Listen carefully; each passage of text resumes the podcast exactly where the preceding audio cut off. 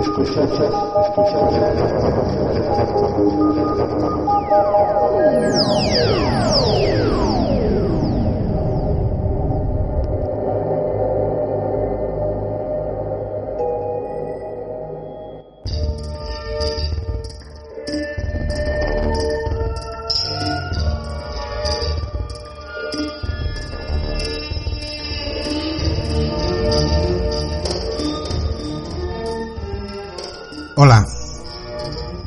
frecuencia es el sentido de la vista el que no nos permite prestar atención a las múltiples pantallas. En otras ocasiones es porque tenemos trabajos, nuestras labores cotidianas y no podemos prestarles atención. Conozco a muchos trabajadores que se calzan los auriculares y escuchan su podcast favorito. Por eso nació este podcast. Documentales en la cueva.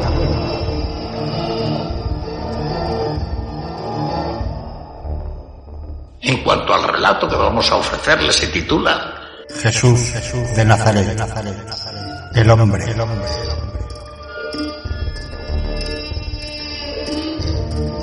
Y desde hace dos mil años, la figura de uno de los hombres más importantes para gran parte de la humanidad sigue siendo un auténtico misterio. El documental analiza la vida de Jesús de Nazaret desde el punto de vista histórico y profundiza en aspectos nuevos basados en descubrimientos avalados por estudiosos teólogos.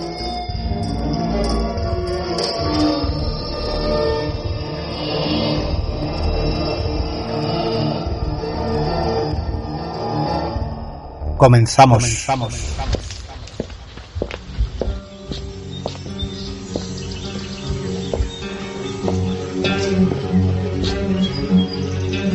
Bienvenida. Todo lo que se pueda decir sobre Jesús, sobre lo que dicen las escrituras de él, es que son sus penúltimas noticias.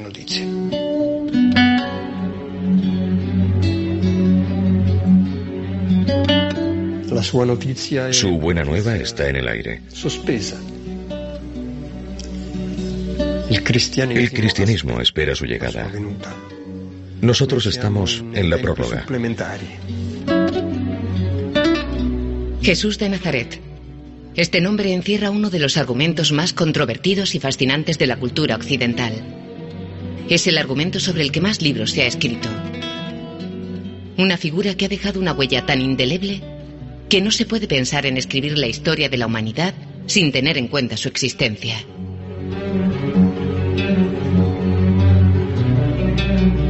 Pero ¿quién fue Jesús de Nazaret? ¿Era verdaderamente el Mesías, el Hijo de Dios? En todas las épocas de nuestra historia se ha intentado descifrar el enigma de Jesús. También hoy nosotros intentaremos descubrir algo más de este misterio. Hay algo de sagrado en esta historia que es inexorable. Algo sagrado que está allí dentro y que no se puede leer con un sentido diferente.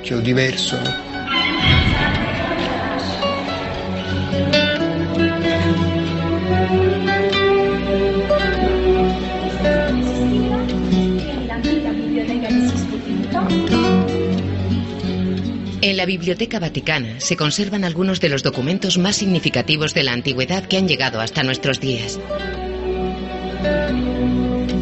Códigos y papiros de valor inestimable que durante siglos han preservado el testimonio de Jesús de Nazaret.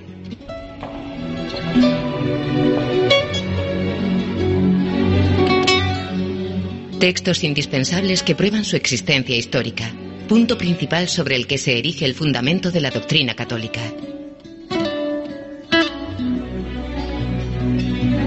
Documentos de valor extraordinario raramente accesibles al público, que han sacado para nosotros de los archivos de la Biblioteca Vaticana.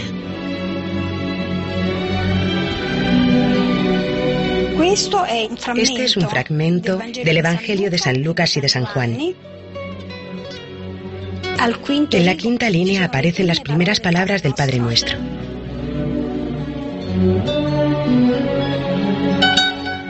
Los evangelios son las cuatro narraciones principales que disponemos para conocer la vida de Jesús. ¿Pero es verdad todo lo que cuentan? ¿Cómo se transmitía por aquel entonces la memoria? Es necesario imaginarse que en aquel pueblo, en aquel tiempo, la escucha era una forma de impregnarse. Las palabras a voz se imprimían como cera caliente dentro de los oídos.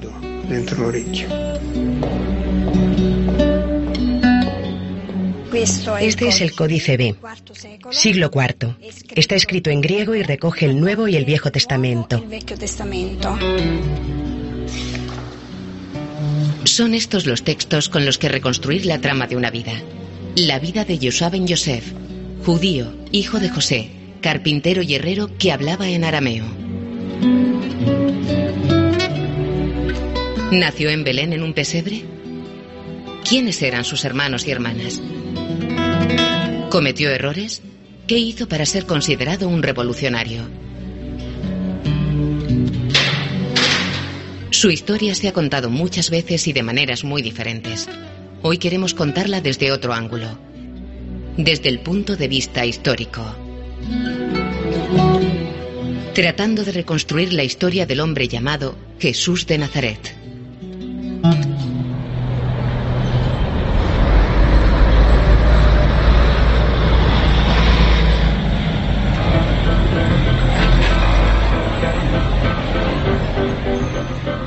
Desde el Vaticano, el lugar que mejor conserva su memoria, se inicia nuestro viaje.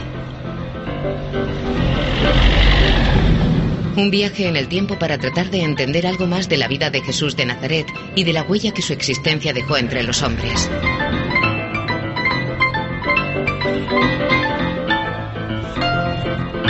De la mano de los expertos más importantes en la materia, comenzamos esta investigación con una pregunta muy sencilla. ¿Qué quiere decir hoy hacer historia sobre Jesús de Nazaret? ¿Qué significa hablar del Jesús histórico?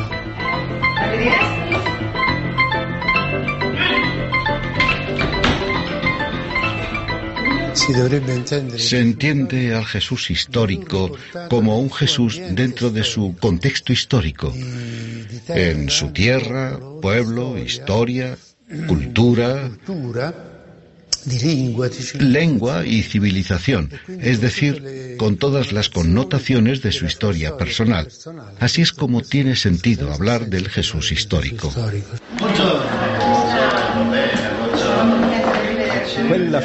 Esa figura concreta que ha atravesado calles, ha hablado, se ha encontrado con personas, ha dejado una memoria histórica a través de los evangelios y que es también historia.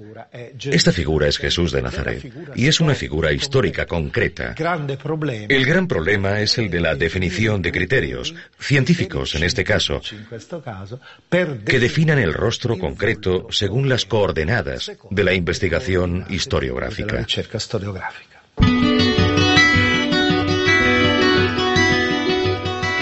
De la investigación historiográfica de Jesús se ocupan expertos de todo el mundo. Cerca de Barcelona se encuentra la Abadía de Montserrat. En este monasterio benedictino viven y trabajan algunos de los más prestigiosos especialistas del Nuevo Testamento.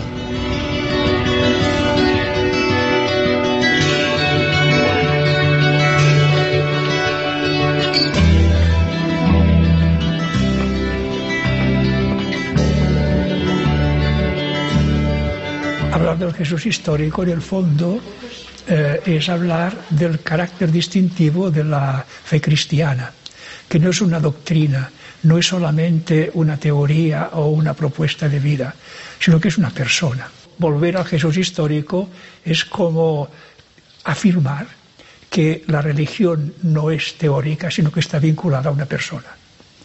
Por eso es tan importante hablar de Jesús histórico.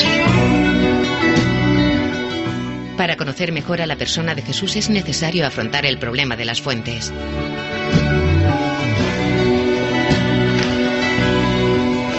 Los textos, a veces muy antiguos, son el único instrumento que tenemos para volver atrás en el tiempo y descubrir al hombre y su contexto. Quien desee estudiar Jesús desde el punto de vista histórico tiene que, en un primer momento, entrar en las fuentes. Las fuentes sobre Jesús no son muchísimas, pero son suficientes para poder extraer de ellas una imagen real, nítida, atrayente y fundada. Estas fuentes tienen que ser tratadas críticamente. No podemos estudiarlas sin los recursos que nos proporcionan las ciencias filológicas e históricas. Los evangelios son la primera fuente histórica sobre Jesús. El material sobre Jesús que nosotros podemos manejar es del siglo I, del tiempo de los evangelios sinópticos y Juan, y esto nos da una fiabilidad histórica muy alta, porque desde los hechos narrados hasta los primeros documentos han pasado entre 30, 40, 70 años esto en historia es impresionante. Eh, por ejemplo, el documento sobre la Ilíada es del siglo VIII después de Cristo. Y la Ilíada se escribió en el siglo VIII antes de Cristo. O sea que 1600 eh, años.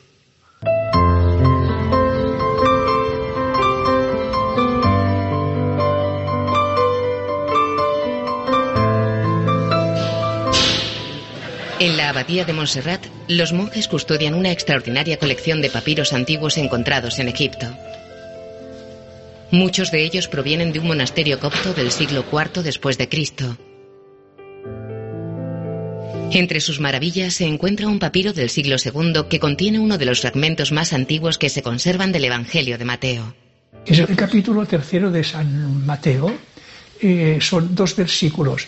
Cuenta el episodio de Mateo que habla con sus discípulos diciéndoles que eh, no hablen de forma cualquiera, más de sí o no, que sí sea sí, que no sea no.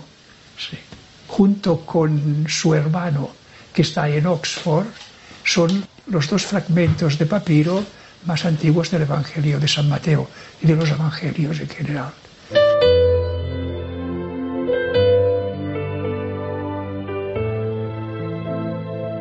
Tiene una letra muy equilibrada, muy eh, igual, y esto quiere decir que lo escribió un escriba de profesión. Esto quiere decir que los cristianos del siglo II, o un escriba se convirtió al cristianismo y lo hizo sin pagar, o pagaron a un escriba para que los escribiera el Evangelio bien escrito. De manera que tenemos aquí no solamente el texto, sino el contexto de una comunidad. Durante siglos se ha pensado que los evangelios eran obras directamente inspiradas por el Espíritu Santo, escritas sin interrupción y en perfecta armonía entre ellas. Es una idea insostenible. Son la principal fuente histórica sobre Jesús de Nazaret y como tal tienen que ser consideradas por la crítica historiográfica que debe distinguir entre lo que puede ser atribuido a Jesús y lo que ha podido ser añadido por las comunidades cristianas primitivas. La exégesis histórico-crítica analiza los textos intentando encontrar en ellos el sentido. Y una pregunta, naturalmente, es esta. El texto habla sobre Jesús.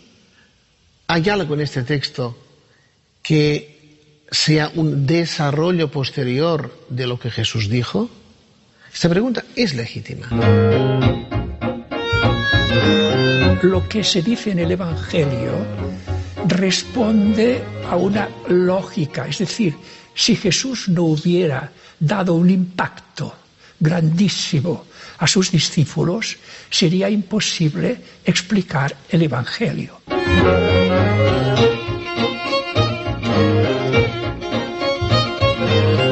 La fiabilidad de la tradición sobre Jesús es muy alta. ¿Por qué? Porque los que la transmitieron no deseaban falsificarla. Al contrario, cuando yo quiero transmitir algo que para mí es muy importante, ¿por qué tengo que cambiarlo?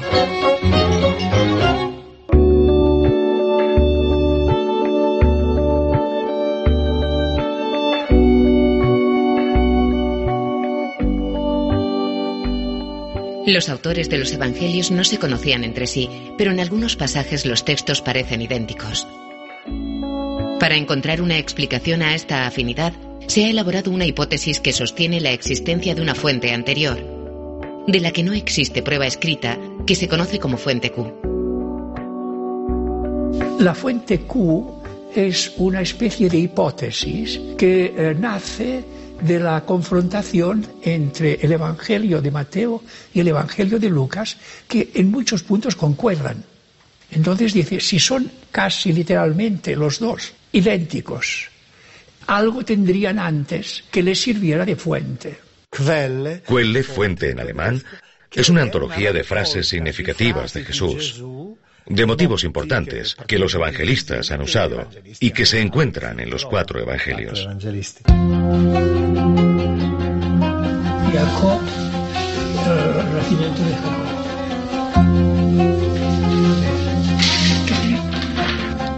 Los evangelios canónicos no son la única fuente fiable. Hay un testimonio de vital importancia para nuestra investigación.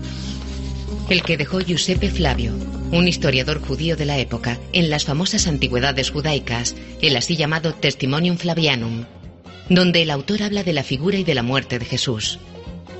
Flavio Josefo es un judío que vivió en la época de Jesús, en la época del siglo I, y que tentó poner en relieve la relación que hay entre la fe judaica y la filosofía y la ética más elevada griega. Su gran valor es que para obtener esta relación entre dos culturas escribió una historia. Escribiendo esta historia y las antigüedades judaicas, entonces eh, habló de Jesús.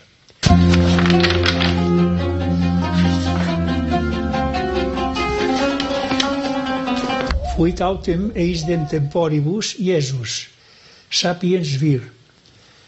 Existió en aquellos tiempos Jesús, un hombre sabio, pero no sé si podemos decirle hombre.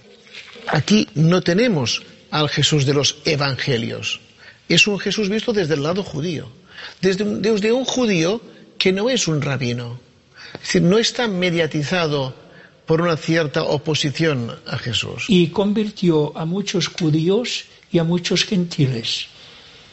Christus hic erat, era el Cristo.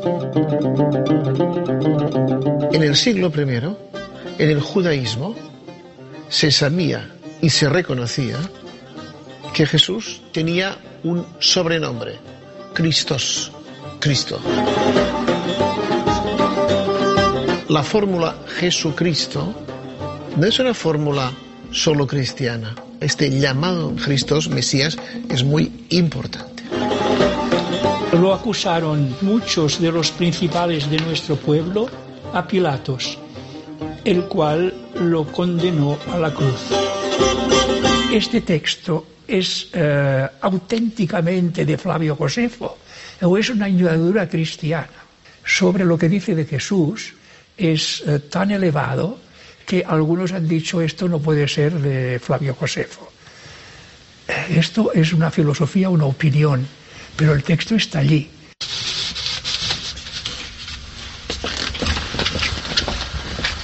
Otras fuentes.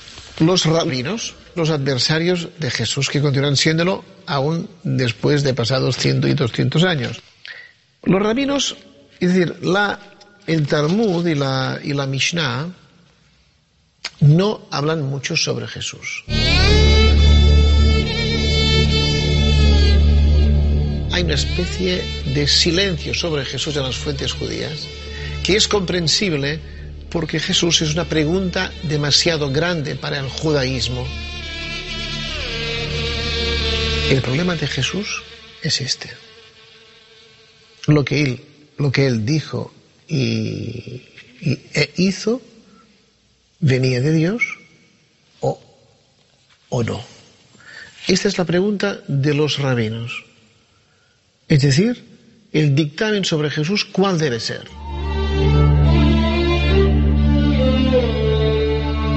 Y luego tenemos las fuentes romanas muy simples, Tácito, Suetonio y Plinio.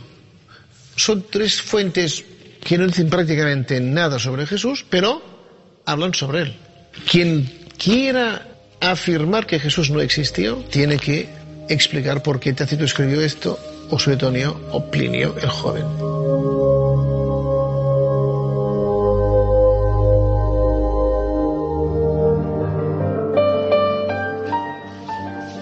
Por lo tanto, que Jesús Yeshua haya existido es un hecho histórico que nadie hoy en día pone en discusión. Sin embargo, con el paso del tiempo ha cambiado el modo de acercarse al argumento. Al final de los años 70 se inaugura la así llamada tercera búsqueda, en la que se encuadran los estudios más actuales sobre el Jesús histórico. En su interior hay diferentes corrientes ideológicas que han animado el debate con relevantes novedades. Por ejemplo, han puesto al judaísmo de Jesús en el centro de la investigación histórica y por primera vez han considerado como fiables las fuentes no canónicas, los evangelios apócrifos, una treintena de textos de antiguas narraciones sobre la vida de Jesús que no han formado nunca parte del canon bíblico. Los evangelios apócrifos pueden tener elementos que son verdaderamente tradicionales, mezclados con otras eh, ideas eh, añadidas después. Y además la riqueza y la variedad del impacto de Jesús, que fue como un volcán que sacó de toda suerte de interpretaciones.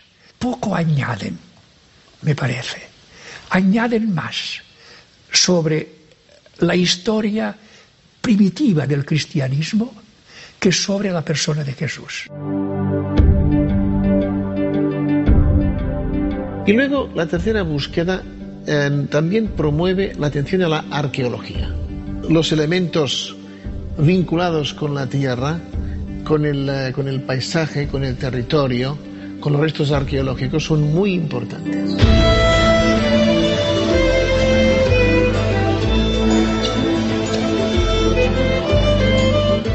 Y en busca del paisaje y de los restos arqueológicos se inicia nuestro viaje en Tierra Santa, la tierra de Jesús.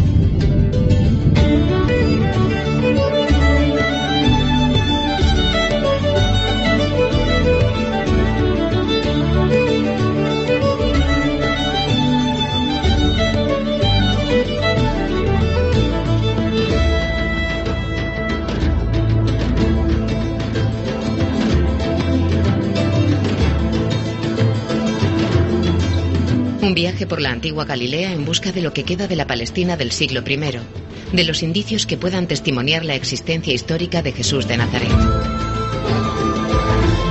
Cómo han cambiado y cómo se han conservado los lugares que Jesús conoció, que recorrió y miró con sus propios ojos. Una larga peregrinación por los lugares sagrados que desde hace siglos veneran los cristianos de todo el mundo en busca de alguna huella que demuestre su tránsito entre los hombres. En este sentido, los descubrimientos arqueológicos realizados en Tierra Santa han sido de vital importancia en la reconstrucción del entorno de Jesús de Nazaret.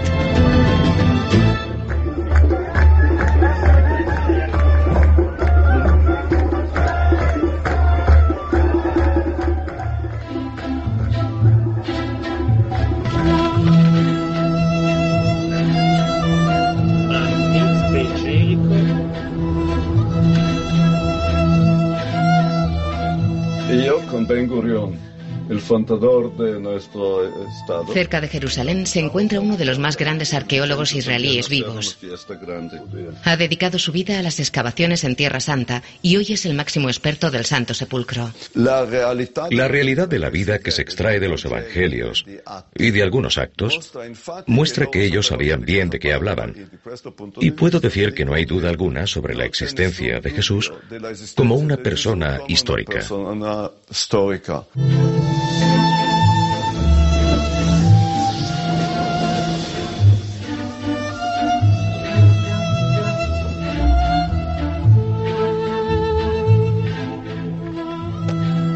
Hoy no hay duda alguna, pero en el pasado ha habido autores que negaron su existencia considerándolo solo una invención de los evangelios. Por lo que concierne a los hallazgos arqueológicos no existe ninguna prueba directa de su existencia. En el Museo Arqueológico de Israel se conservan algunos osarios de la época que contienen escrita la palabra Jesús, pero no son una prueba. Hay un osario que dice Jesús, hijo de José. y otro Judas, hijo de Jesús. Hay varios. Jesús era un nombre muy popular. Por eso no es extraño encontrarlo.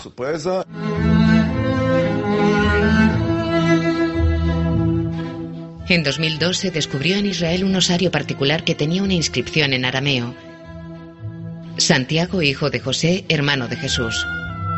En un principio se pensó que la urna pertenecía a Santiago, el hermano mayor de Jesús, pero algunos expertos sostienen que la segunda parte de la inscripción es posterior al siglo II y por lo tanto se trata de un añadido. Habría sido esta la prueba más antigua de su existencia.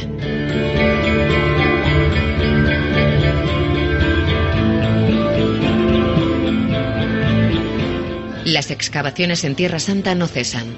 Todavía hay muchas preguntas que responder. En el convento de la flagelación, sede del Studium Biblicum en Jerusalén, la congregación franciscana custodia en su museo hallazgos de estas excavaciones de enorme valor historiográfico. Por lo que respecta a Jesucristo, no se parte de la idea de encontrar eh, cosas que sean testimonio directo de su persona. Como mucho, se trata de reconstruir su entorno.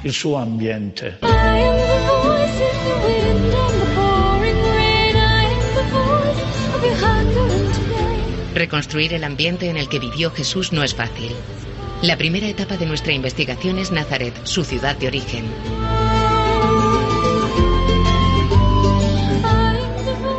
Aquí estaba su casa, donde vivió de niño.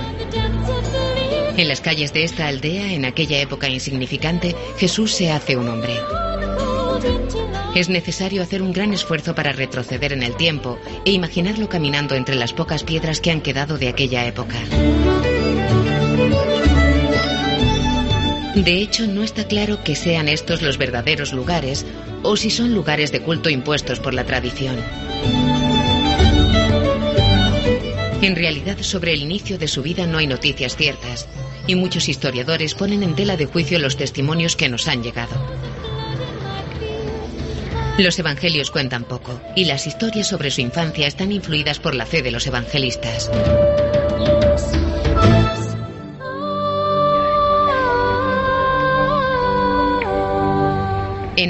La Basílica de la Anunciación conserva los restos de lo que la tradición siempre ha considerado la casa de María, el lugar donde se le apareció el ángel Gabriel portador de una noticia sorprendente.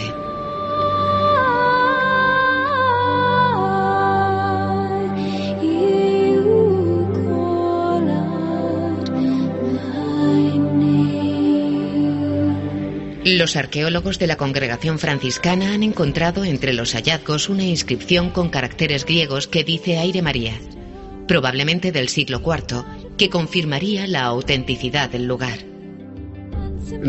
El escrito más famoso, que data del siglo IV, presenta el nombre de María precedido por una abreviación interpretada como parte del saludo del ángel, Jaire quiere decir alégrate, oh María.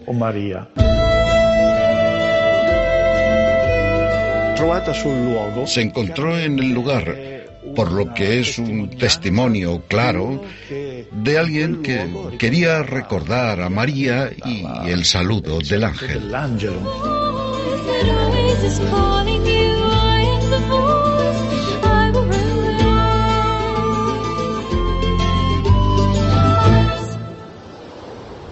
Sobre el nacimiento de Jesús las noticias son verdaderamente escasas.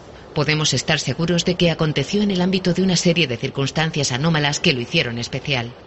De hecho, históricamente, hay que tomar en consideración la excepcionalidad de su concepción.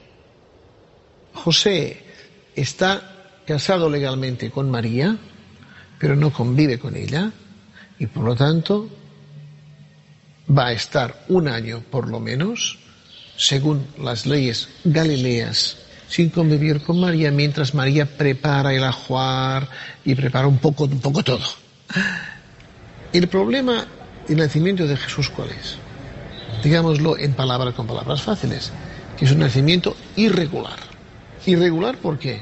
Pues porque lo que sucede alrededor de este nacimiento es francamente insólito.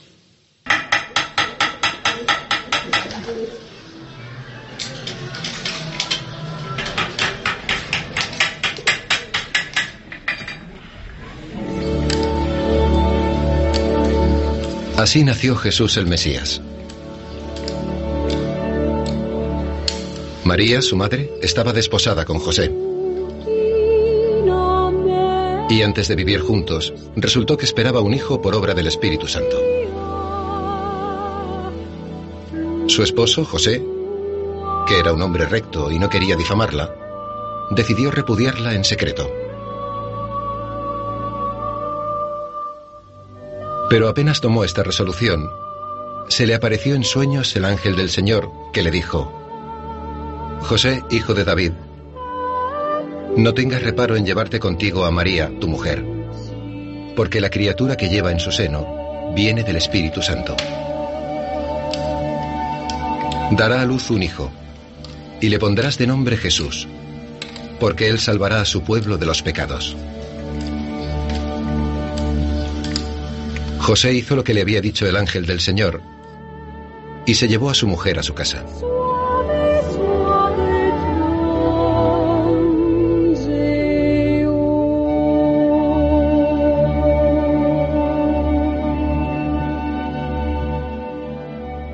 Es insólito que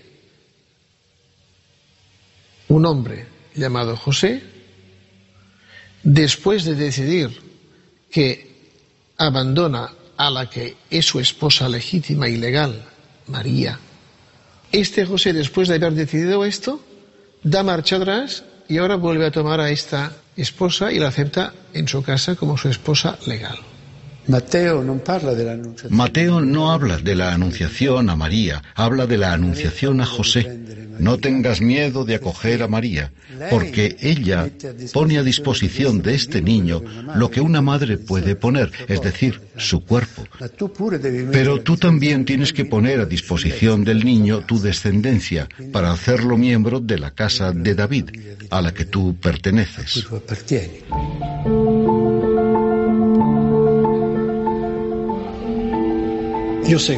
José en hebreo quiere decir el que añade. Él añade su fe. Cree en Miriam.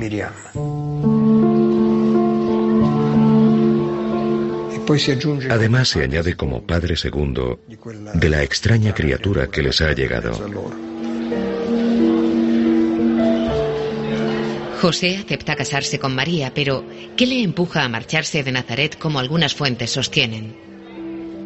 En aquel pequeño Nazaret todo son burlas, todo es malestar ante algo que nadie comprende.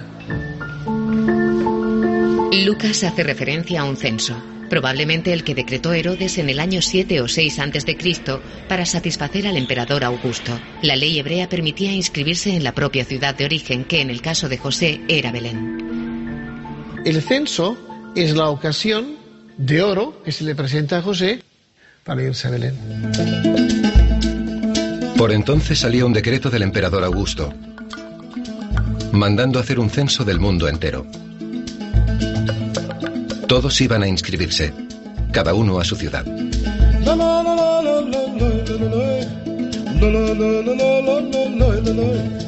También José, que era de la estirpe y familia de David, subió desde la ciudad de Nazaret en Galilea a la ciudad de David que se llama Belén, en Judea, para inscribirse con su esposa María, que estaba encinta.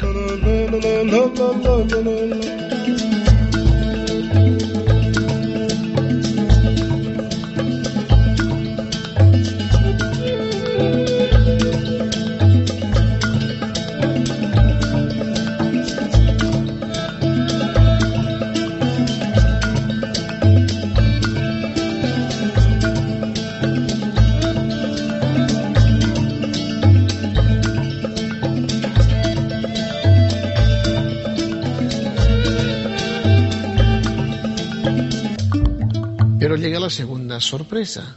Cuando llega a Belén José, se encuentra con que de esto nada. Es decir, que no le acoge nadie. ¿Por qué? Porque se repite la historia, es decir, como tú osas aceptar a una adúltera?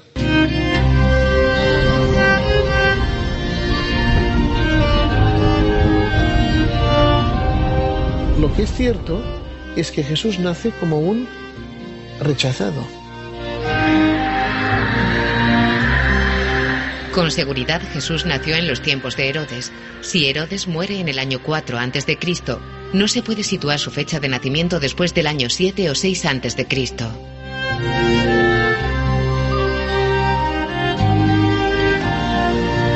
No existe, por el contrario, ningún indicio sobre el día de su nacimiento. No tenemos certeza ni siquiera del lugar donde nació. Solo dos de los cuatro evangelistas hacen referencia a la infancia de Jesús, Lucas y Mateo. Ambos concuerdan con que Jesús nació en Belén, pero difieren sobre el lugar. Mateo habla de una casa, la casa donde viven José y María.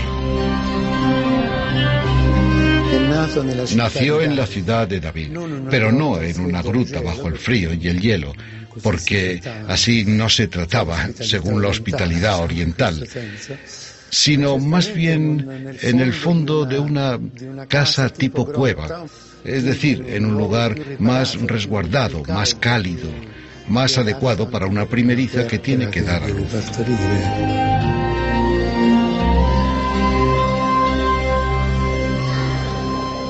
Lucas, en cambio, es el único que dice que Jesús nace en un pesebre.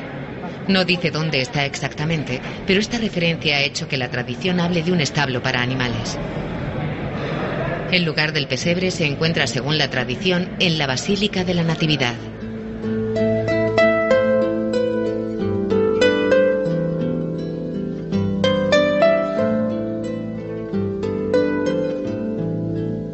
Estando allí, le llegó el tiempo del parto.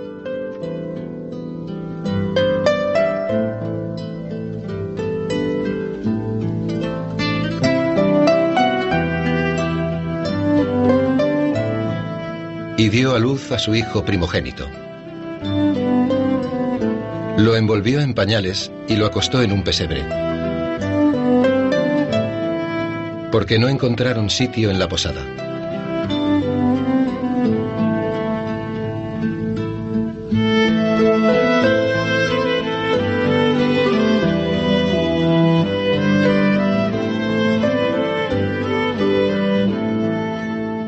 Finalmente hay una antigua tradición que sostiene que Jesús en realidad nació en Nazaret y que la necesidad de que naciera en Belén serviría solo para justificar su descendencia davídica. En realidad, si miráis el Evangelio de Mateo, dice que cuando los eh, magos llegaron, llegaron a la casa de María y lo vieron al niño. Y esta casa no era Betlem, porque Betlem no encontraba lugar, estaban en Nazaret y Jesús ha sido Jesús de Nazaret.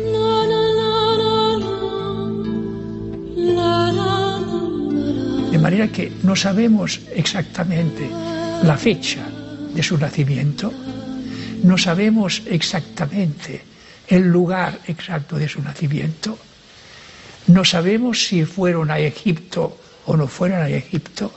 Es decir, es curioso en el Evangelio que los primeros 30 años de la vida de Jesús pasan desapercibidos. Y solamente dos evangelios, el de Mateo y el de Lucas, hablan de la infancia de Jesús. Y hablan de un modo tan distinto que a pesar de los esfuerzos que uno quiere hacer, difícil de concordarlos. Nuestro viaje por Tierra Santa continúa, esta vez con un objetivo concreto, indagar en las raíces hebraicas de Jesús.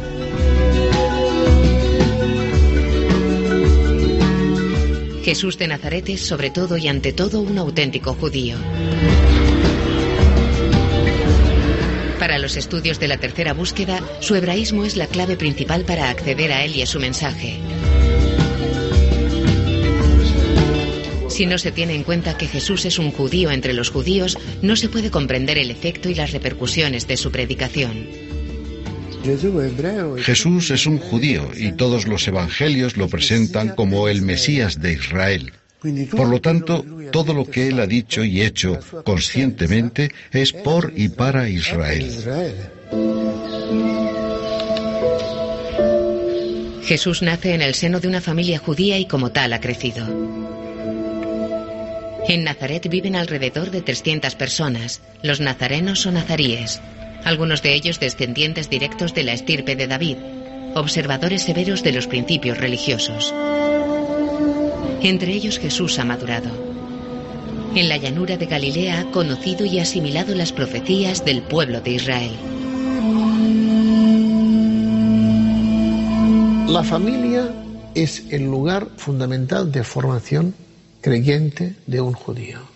Allí se aprende a orar, allí se celebra la Pascua, allí se aprende a amar a Dios y a los hermanos. Y en segundo lugar, la sinagoga.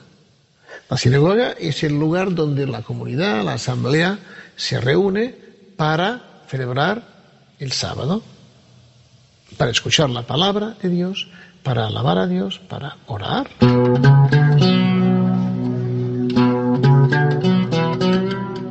Como todas las familias judías, también la suya parece que ha sido una familia numerosa.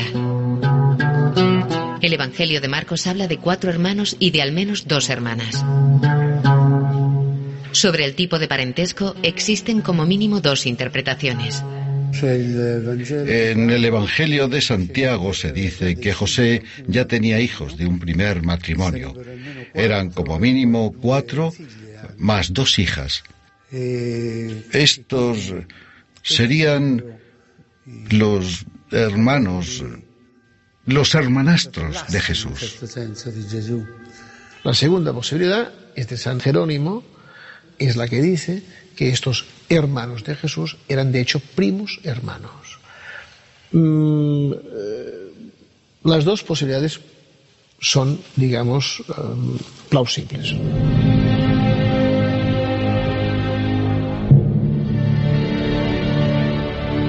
El mundo de Jesús es el de la Palestina del siglo I.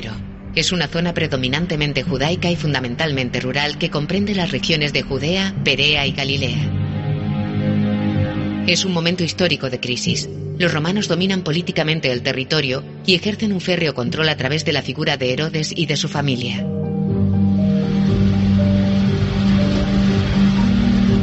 La tierra de Israel es un mundo complejo, sacudido por los muchos debates sobre la ley y los movimientos populares de resistencia a la tiranía romana.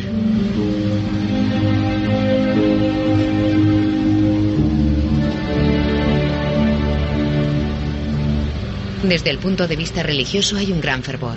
La gente común anhela la llegada de alguien que ponga fin a la sumisión en la que viven, lo que facilita el nacimiento de movimientos religiosos de tipo profético. En 1947 se descubrieron en el interior de Once Grutas, cerca de las ruinas del asentamiento de Qumran, los manuscritos del Mar Muerto. Alrededor de 900 documentos de gran significado histórico, algunos de ellos todavía sin traducir, que contienen manuscritos anteriores al siglo I Cristo. Gracias a este descubrimiento se sabe que los esenios eran un grupo muy crítico hacia los sacerdotes del templo que decidieron alejarse de Jerusalén. Encerrados en su comunidad, esperan la llegada del Mesías. Los miembros de Qumran se separaron de esta estructura del templo de Jerusalén para fundar un culto no de sacrificios, sino un culto espiritual.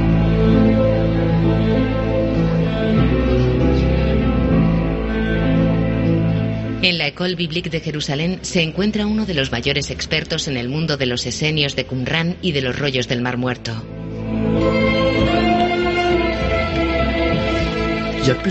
Existen algunos manuscritos que anuncian la llegada del Mesías, de dos Mesías, el hijo de David que tiene que volver según las profecías de la Biblia y luego la de un sacerdote que no podrá llegar a ser rey.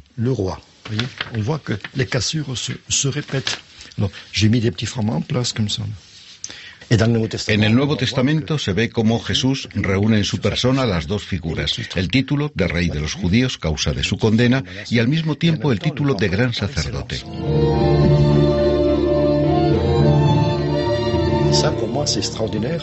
Para mí todo esto es extraordinario.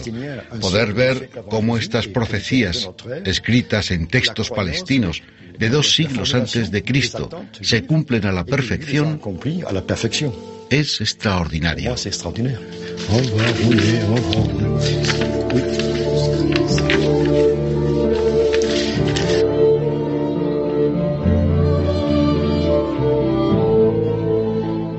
Este movimiento de Qumran con Juan Bautista y con Jesús, que son movimientos contemporáneos. Esto quiere decir que en Palestina, en la época de Jesús, había una vitalidad religiosa extraordinaria.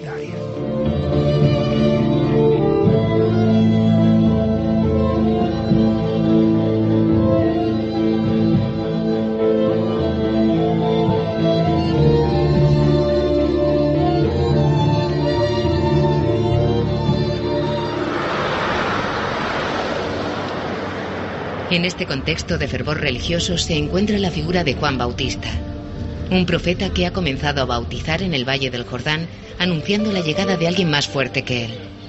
Hemos llegado al Jordán, el presunto lugar del bautismo. Aquí se sigue discutiendo todavía hoy, dos mil años después, cuál es la orilla donde se bautizó a Jesús. Si la de la parte israelí cerca de Jericó, en la orilla occidental del río, o por el contrario si tuvo lugar en la orilla oriental, en la parte del territorio de Jordania. Ambos puntos son hoy destino frecuente de creyentes cristianos de todo el mundo.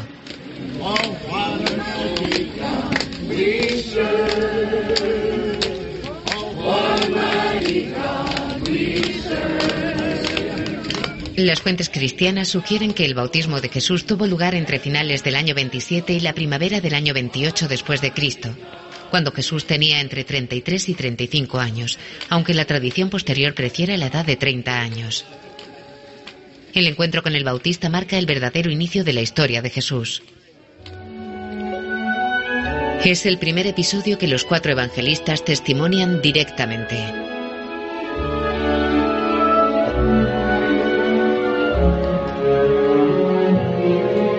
Juan iba vestido de pelo de camello con una correa de cuero a la cintura. Predicaba de este modo. Detrás de mí viene el que es más fuerte que yo, y yo no merezco ni agacharme para desatarle la correa de las sandalias. Yo os he bautizado con agua, Él os bautizará con Espíritu Santo.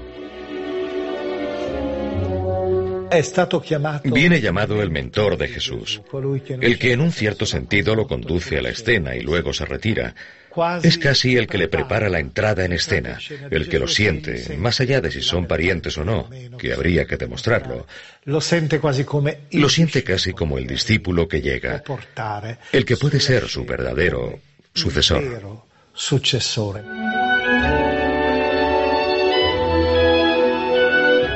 Jesús fue de Galilea al Jordán y se presentó a Juan para que lo bautizara. Juan intentaba disuadirlo, diciéndole, ¿tú acudes a mí si soy yo quien necesito que tú me bautices? Jesús le contestó, déjalo ya, que así es como nos toca a nosotros cumplir todo lo que Dios quiera. Mateo parece dejar a entender que Juan sabía un poco quién era. En, Marcos y en Lucas esto mm, no aparece, no, ese texto no existe allá. Después hay otra tradición, la que dice que Jesús y Juan eran primos hermanos. Bueno, yo dejaría la puerta abierta, porque no veo que haya concordancias entre las fuentes.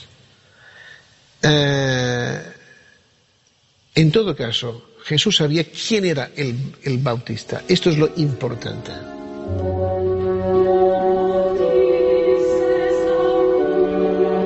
Entonces Juan aceptó.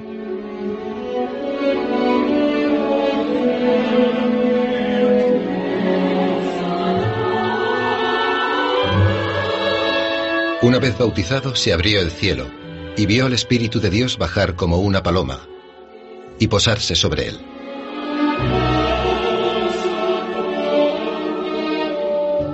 Y se oyó una voz del cielo. Este es mi hijo, a quien yo quiero, mi predilecto.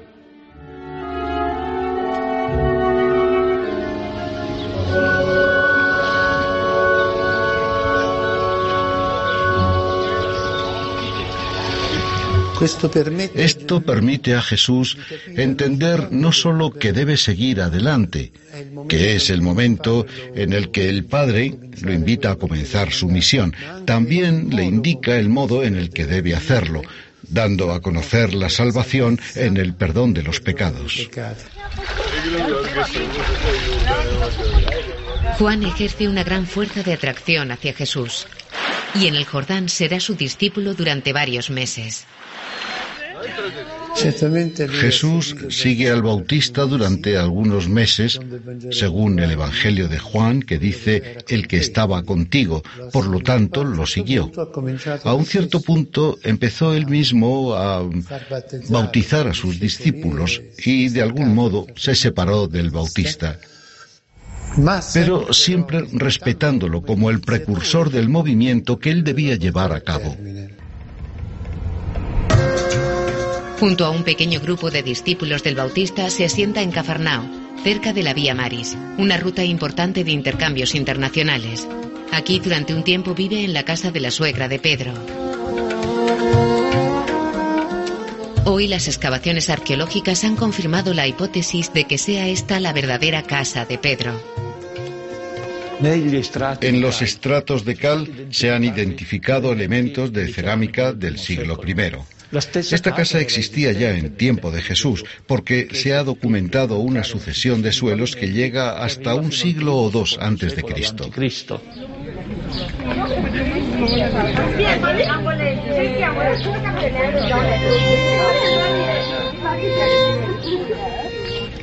Proseguimos con nuestra indagación sobre el judaísmo de Jesús para descubrir que desde el inicio no es un rabino como los demás.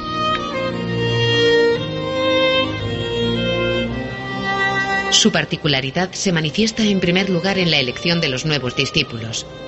Un grupo heterogéneo al que selecciona sin tener en cuenta las rígidas reglas de la tradición judía.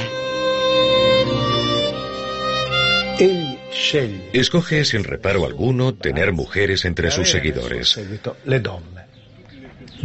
Mujeres consideradas en muchas ocasiones impuras. También a los publicanos, que era gente despreciada, los sentaba a la mesa. Jesús con frecuencia está en mala compañía.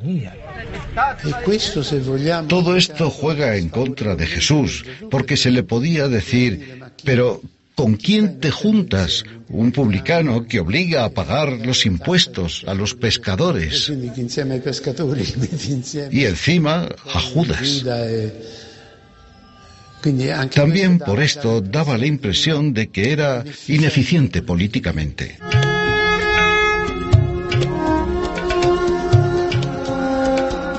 En el lago de Galilea Jesús empieza a predicar y a curar. Enseguida su fama de taumaturgo se extiende por toda la región. En la antigüedad se encuentran referencias a otras figuras de curanderos, pero los milagros de Jesús tienen un significado diferente. Incluso en esto su comportamiento resulta singular. La primera afirmación sobre los milagros de Jesús es que Jesús hizo milagros.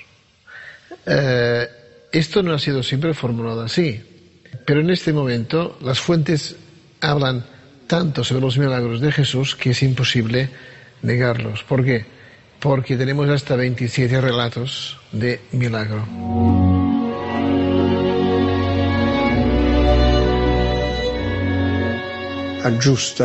Sana a ciegos, leprosos, no hace milagros gigantescos como parar el sol o la luna, como hizo Josué, o separar las aguas del Mar Rojo.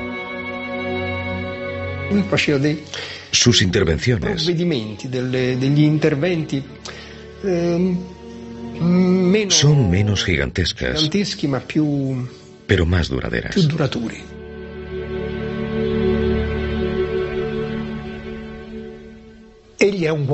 Indudablemente es un curandero. En el Evangelio de Marcos, el 43% de la historia de la vida pública de Cristo se centra solo en curaciones de enfermos, lo que es sorprendente. Asume en sí la enfermedad, el mal, y en este sentido, en el judaísmo, esto es tan escandaloso que ni siquiera se puede imaginar.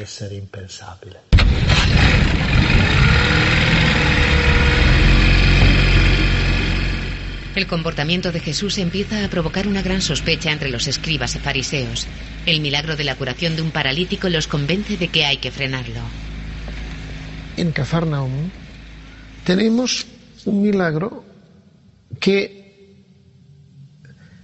expresa también la dificultad de comprensión de la persona de Jesús por parte de los dirigentes judíos. El milagro es, es entrañable.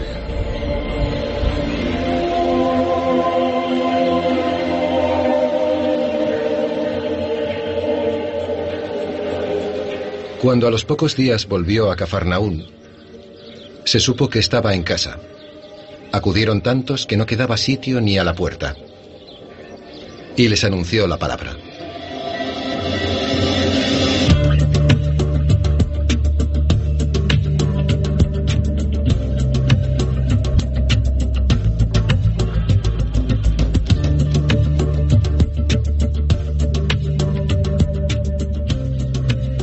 Llegaron unos llevando un paralítico.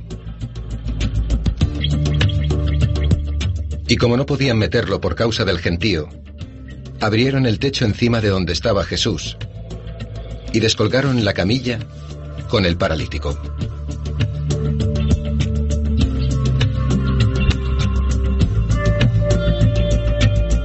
Viendo Jesús la fe que tenían, le dijo al paralítico, Hijo, tus pecados te son perdonados.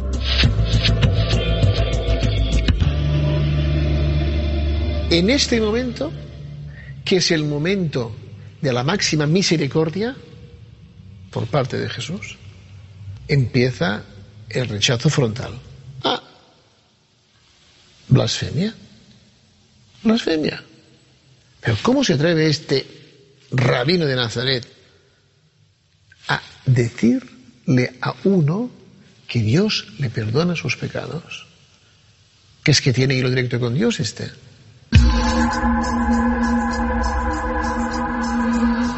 Jesús, dándose cuenta enseguida de cómo razonaban, les dijo, ¿por qué razonáis así? ¿Qué es más fácil, decirle al paralítico, tus pecados son perdonados? ¿O decirle, levántate, carga con tu camilla y echa a andar?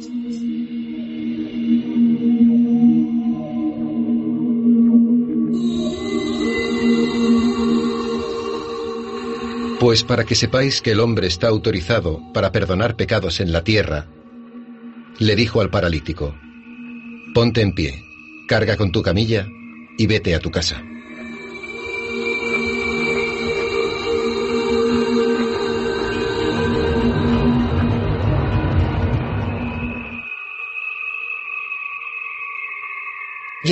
Jesús dice en primer lugar, tus pecados te son perdonados.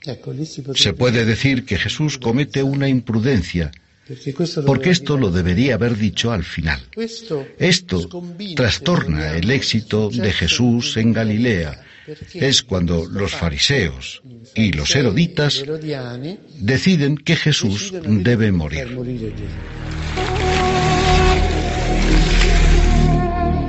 Jesús es consciente del peligro que corre. Poco después de este episodio se retira a la montaña para rezar y toma una decisión crucial. Llamar en torno a él al círculo de los doce discípulos.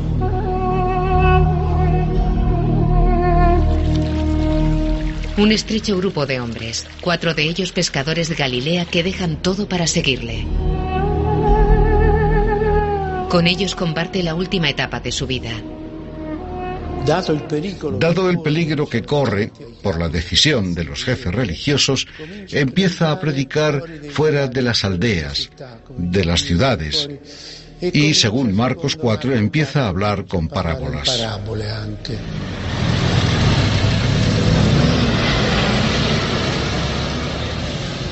La verdad es que Jesús ha dado la vuelta a la jerarquía de los valores que durante siglos han distinguido la cultura judía, así como lo hizo al principio de su ministerio en el Sermón de la Montaña.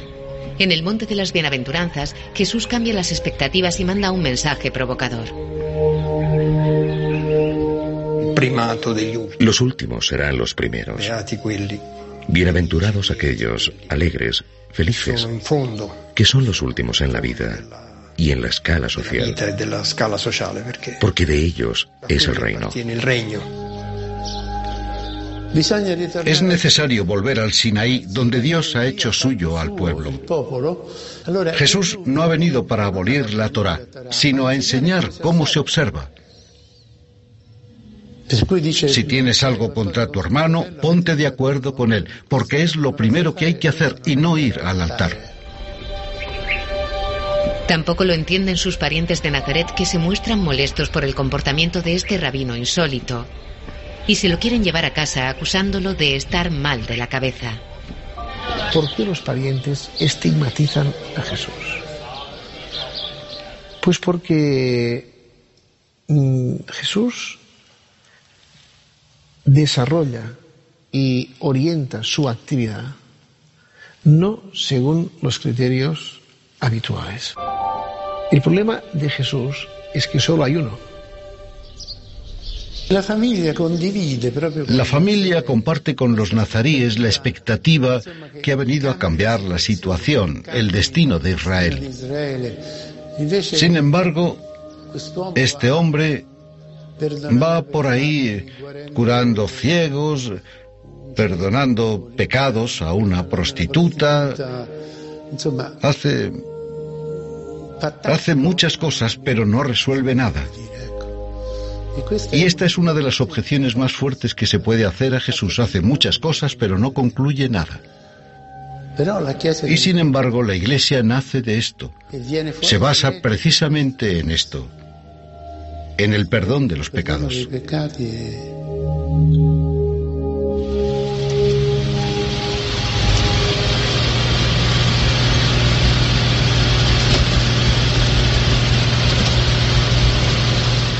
Nadie entiende bien quién es este judío que osa replicar la autoridad religiosa y que va predicando el amor por los demás. Incluso al bautista le asaltan las dudas, y desde la cárcel donde ha sido recluido por Herodes Antipa, pide a sus discípulos que vayan a su encuentro. Juan está en la cárcel. Y entonces Juan duda, porque Juan es un profeta, ¿eh? Por lo tanto, es muy distinto de los rabinos, que no dudan. Juan duda, duda de qué?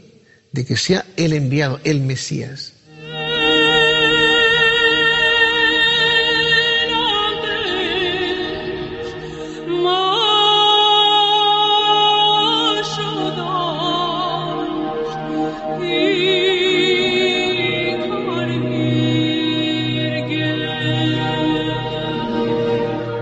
Juan se enteró en la cárcel de las obras que hacía el Mesías y mandó dos discípulos a preguntarle, ¿Eres tú el que tenía que venir o esperamos a otro?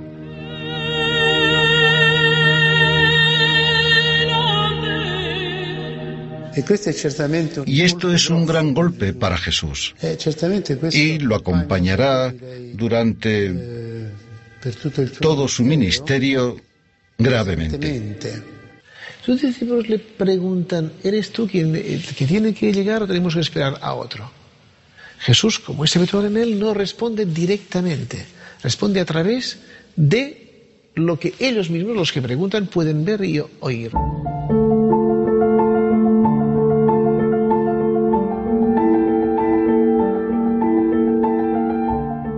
Id a contarle a Juan lo que habéis visto y oído. Los ciegos ven, los cojos andan, los leprosos quedan limpios, y los sordos oyen, los muertos resucitan, a los pobres se les anuncia la buena noticia, y dichoso el que no se escandalice de mí. El Bautista no se esperaba un Mesías político, por lo que su desilusión no es sociopolítica. La desilusión es más bien por la ineficacia del mesianismo de Jesús, porque Él lo ha presentado en su predicación como alguien que por fin llegará y lo arreglará todo.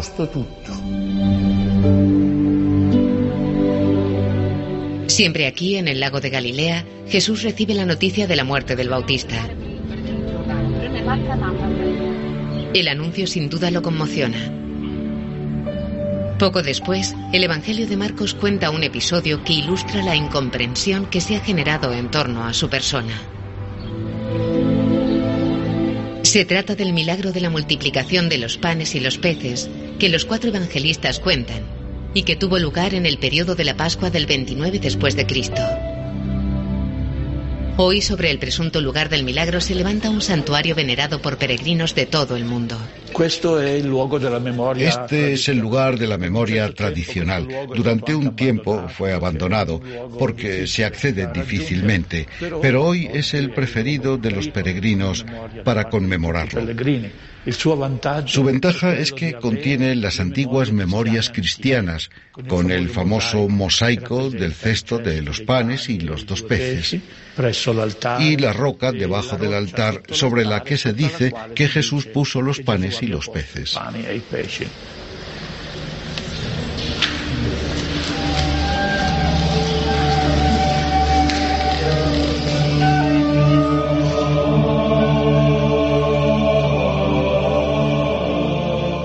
Al desembarcar vio Jesús mucha gente.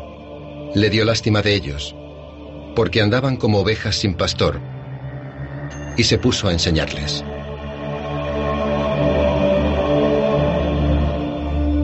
Avanzada ya la tarde, se acercaron sus discípulos a decirle, Esto está desierto y es ya muy tarde. Despídelos, que vayan a las aldeas de alrededor y se compren algo de comer.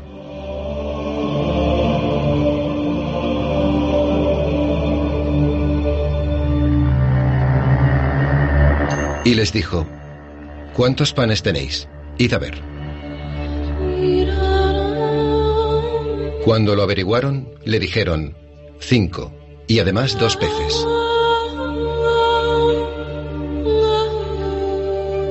En este momento, él, su poder de convocatoria es enorme, atrae a las multitudes, eh, habla, las instruye, las enseña, pero se compadece porque están pasando hambre, porque no tienen nada para comer y son muchísimos, son miles de personas. Y tomando él los cinco panes y los dos peces, alzó la mirada al cielo, pronunció la bendición, partió los panes y se los dio a los discípulos para que los sirvieran. Repartió también los dos peces entre todos.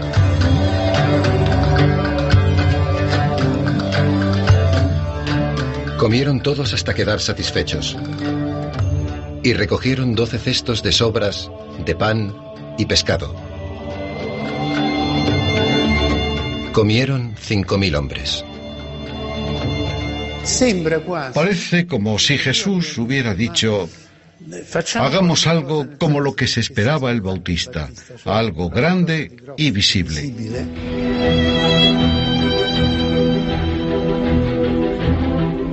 La gente, al ver la señal que había realizado, decía, Este sí que es el profeta que tenía que venir al mundo. Jesús entonces, dándose cuenta de que iban a llevárselo para proclamarlo rey, se retiró otra vez al monte él solo. Claro que querían hacerlo rey después de esto. Quieren hacerlo rey porque entienden el signo en clave mesiánica, mesiánico-política. Él no lo entiende así y por esto huye a la montaña.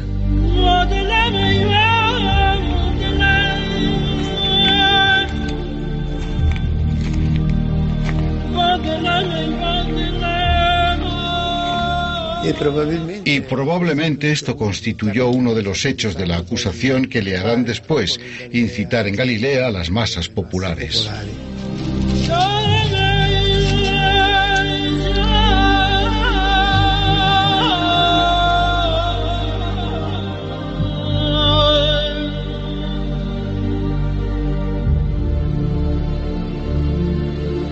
نگمان نگمان نگمان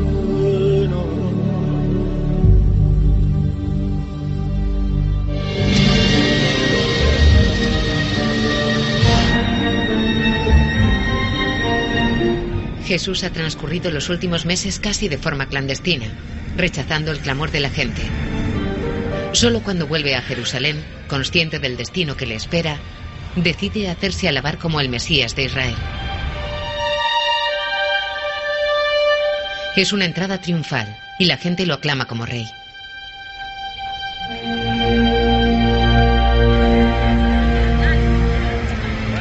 Los jefes de los judíos ven en este gesto la confirmación de sus temores y se convencen de la capacidad de Jesús para guiar una insurrección contra los romanos. Poco después, en el templo expulsa a los mercaderes tirando mesas y bancos por los suelos. Además, amenaza públicamente con destruir el templo y reconstruirlo en tres días. Para las autoridades judías es una provocación escandalosa.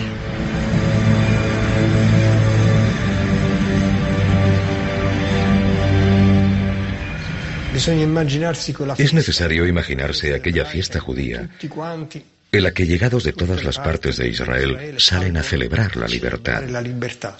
Bajo la tiranía del poder, Jerusalén está en plena ebullición, es un fermento.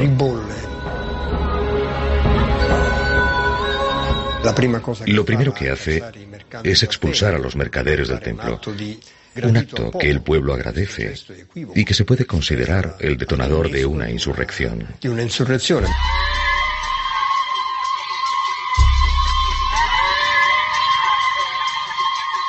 ¿Qué es el templo? El templo es el signo máximo de la presencia de Dios en medio de los hombres. Hablar de destrucción del templo es casi una profanación del templo. Después dice, lo voy a reconstruir en tres días. Pero, ¿es creíble esto?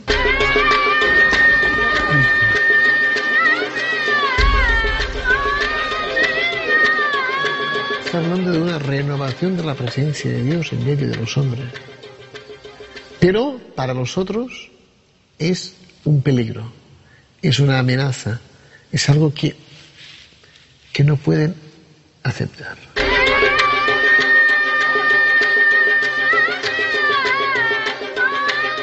Los responsables del templo lo consideran demasiado peligroso y deciden acelerar los planes contra él.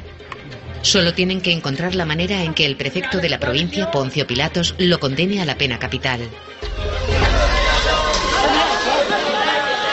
La persecución de Jesús no viene de parte de, los romanos, vino de parte de los judíos porque veían que este profeta les ponía en eh, duda la tradición de los ancianos.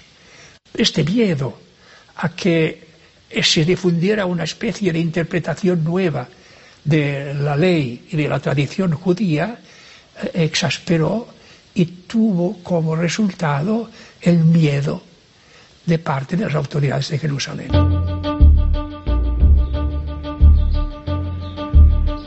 ¿Qué hacían?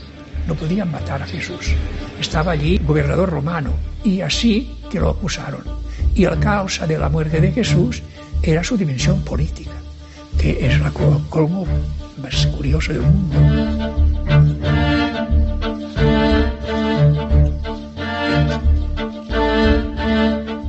Entonces condujeron a Jesús desde la casa de Caifás al pretorio. Ellos no entraron en la residencia para no contaminarse y poder celebrar la cena de Pascua. Pilato salió fuera y les preguntó, ¿qué acusación presentáis contra este hombre? Le contestaron, si este no fuera un malhechor, no te lo entregaríamos. Pilatos entonces les dijo, lleváoslo vosotros y juzgadlo conforme a vuestra ley. Los judíos repusieron, no estamos autorizados para dar muerte a nadie.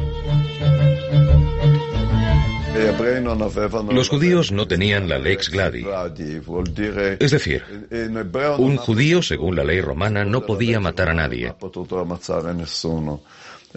Los judíos pudieron decirle a Poncio Pilatos, creemos que sería bueno matar a este, pero de la crucifixión se encargaban solo los romanos.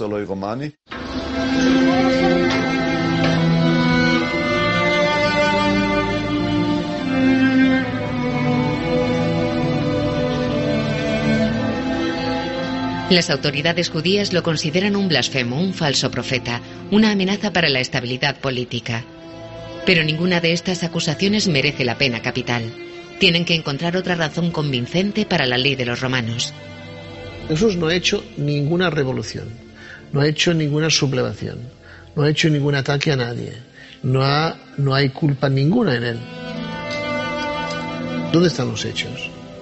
No hay hechos.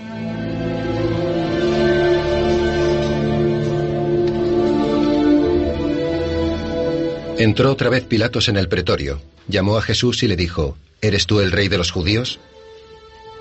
Tu gente y los sumos sacerdotes te han entregado a mí. ¿Qué has hecho?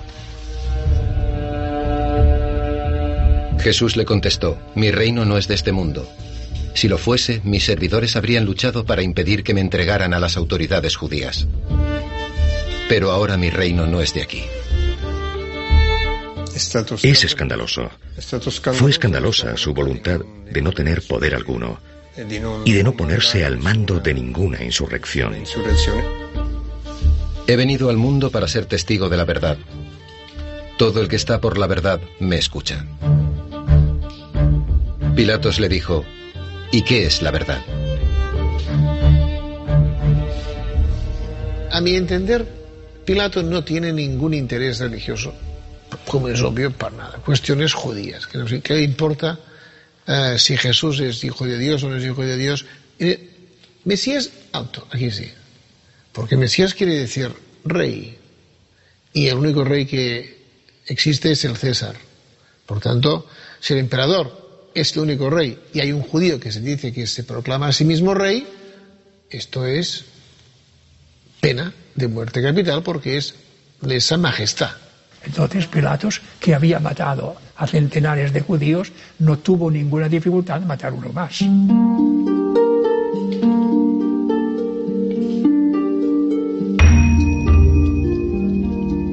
Al ver Pilatos que todo era inútil y que se estaba formando un tumulto, pidió agua y se lavó las manos delante de la gente diciendo, Soy inocente de esta sangre, allá vosotros.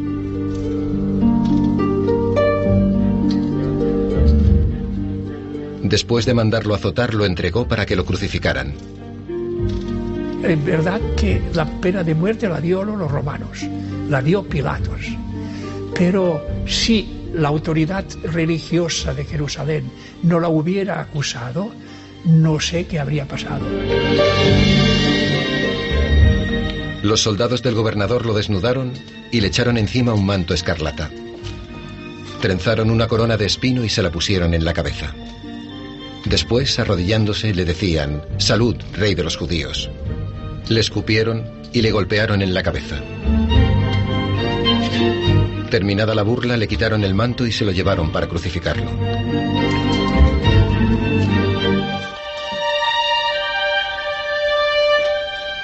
Aquí está, a mi entender, uno de los grandes puntos sobre la historia de Jesús.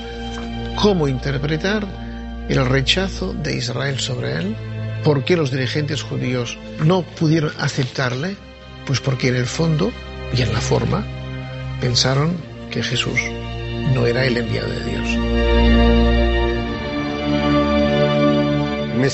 El Mesías es aquel que viene a cerrar la historia. Y para los judíos todavía no ha llegado.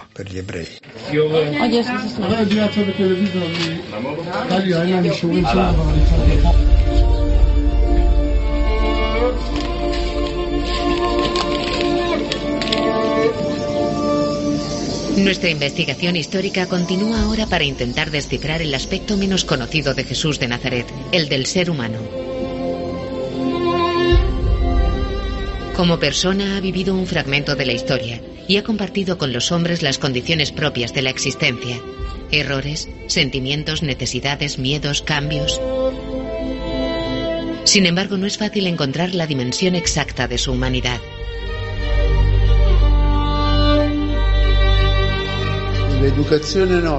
Nuestra educación a veces eh, se ha deformado cuando se ha pensado en la humanidad de Jesús como una humanidad divina y por tanto una humanidad falsa. Esto no es verdad. Jesús es un hombre, exactamente igual a nosotros. No nace en la gloria de Dios.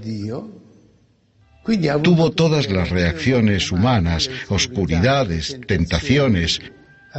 Ha llorado, ha tenido amistades frustradas, ha sido traicionado.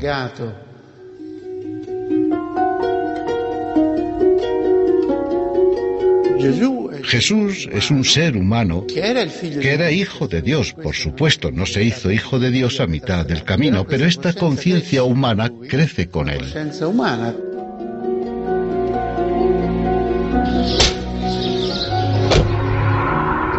Si su conciencia es humana y crece, también Jesús descubre su destino mientras recorre su propio camino. Es un hombre dispuesto a cambiar.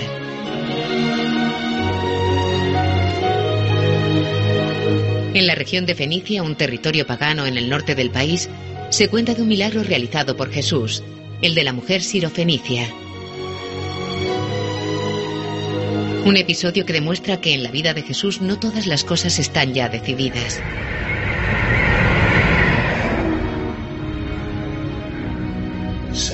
Si es una figura que pertenece al horizonte humano, él también tiene que aprender, tiene sensibilidad. En el caso de la mujer sirofenicia, de repente avista el horizonte, hace declaraciones que van más allá. Jesús se marchó de allí y se retiró al país de Tiro y Sidón. Y hubo una mujer cananea de aquella región que salió y se puso a gritarle, Señor, hijo de David, ten compasión de mí, mi hija está atormentada por un demonio. Él no le contestó palabra. Entonces los discípulos se acercaron a rogarle, atiéndela, que viene detrás gritando. Él les replicó, me han enviado solo para las ovejas descarriadas de Israel. Es un texto muy interesante porque Jesús se resiste y luego acepta. Muestra cómo el Evangelio no es automático, no es mecánico. No es que los episodios de aquí sean eh, algo como que viene dado porque sí.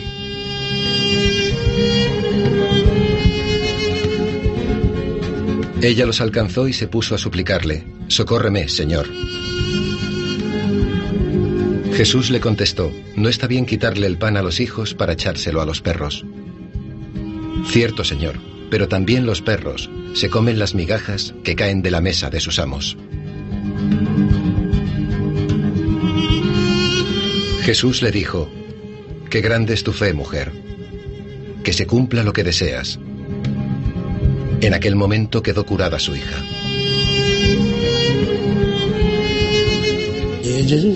Jesús se emociona profundamente, le toca el corazón. Esta mujer tiene una fe mayor que la que ha encontrado en Israel. Y a partir de aquí hay un cambio en Jesús. Es consciente de que su mesianismo debe abrirse también a los paganos.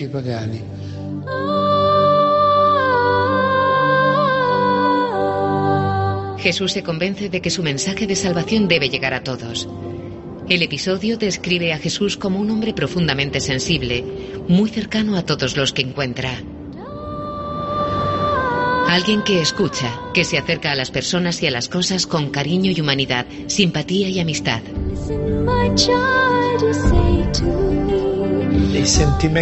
Los sentimientos son de todo tipo.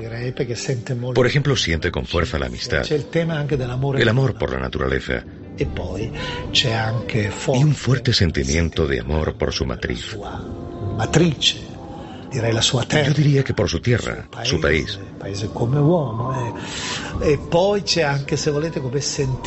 Además también hay un sentimiento de delicadeza, un aspecto de humanidad, de sensibilidad.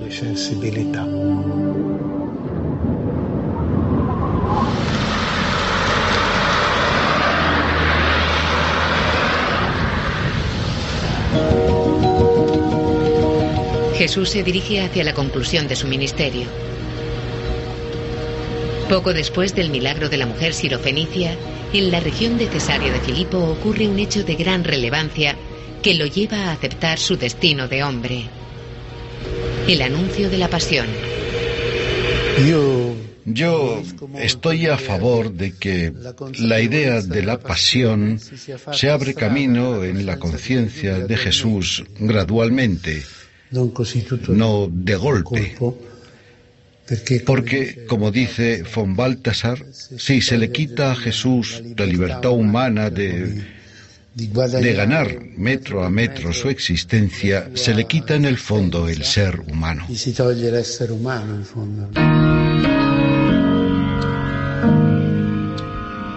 Al llegar a la región de Cesarea de Filipo, Jesús preguntó a sus discípulos, ¿Y vosotros quién decís que soy? Simón Pedro tomó la palabra y dijo, Tú eres el Mesías, el Hijo de Dios vivo. Jesús le respondió, Dichoso tú, Simón, hijo de Jonás, porque eso no te lo ha revelado nadie de carne y hueso, sino mi Padre del cielo. Los discípulos les cuesta mucho comprender el alcance de la palabra Mesías. Y entonces, cuando Jesús les explica que Mesías para él indica un compromiso hasta el final, que pasa por la muerte, entonces ellos quedan descolocados, no saben qué hacer con ello. Entonces empezó Jesús a manifestar a sus discípulos que tenía que ir a Jerusalén, sufrir mucho a manos de los ancianos, sumos sacerdotes y escribas, ser ejecutado y resucitar al tercer día. Pedro lo tomó aparte y comenzó a reprenderlo. Líbrete Dios, Señor, no te pasará a ti eso. Jesús se volvió y dijo a Pedro, Quítate de mi vista, Satanás. Eres un peligro para mí, porque tu idea no es la de Dios, sino la humana.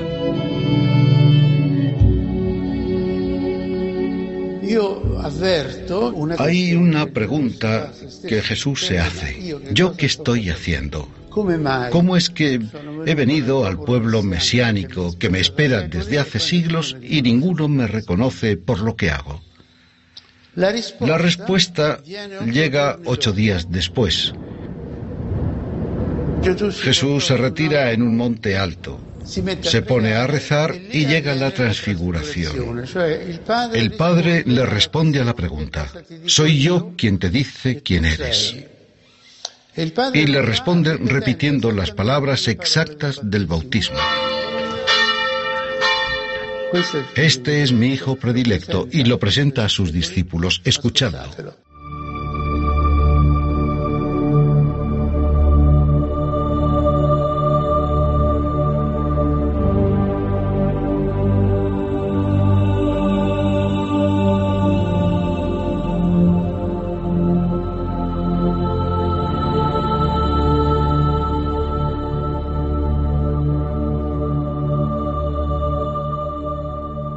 Tras el evento de la transfiguración, Jesús sabe que tiene que llegar hasta el final.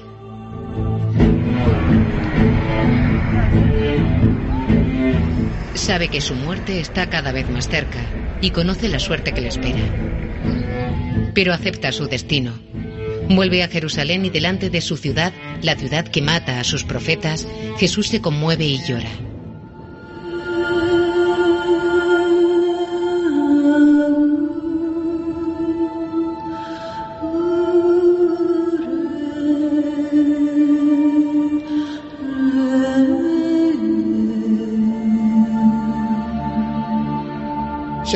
Hay una gran fuerza en esta subida hacia Jerusalén.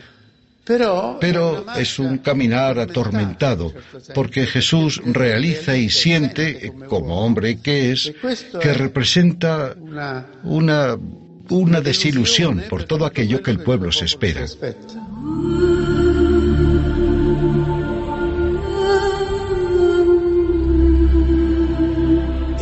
Hay un sufrimiento humano real.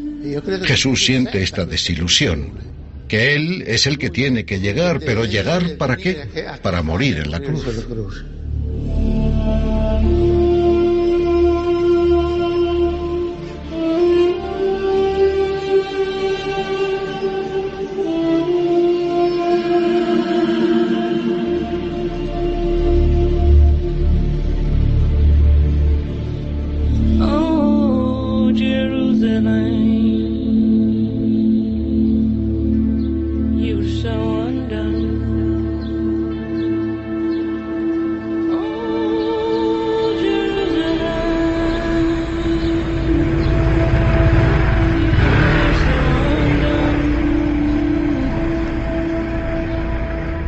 Antes de la prueba final, Jesús quiere saludar a sus discípulos, los hombres que han estado cerca de él, y prepara la que será la última cena.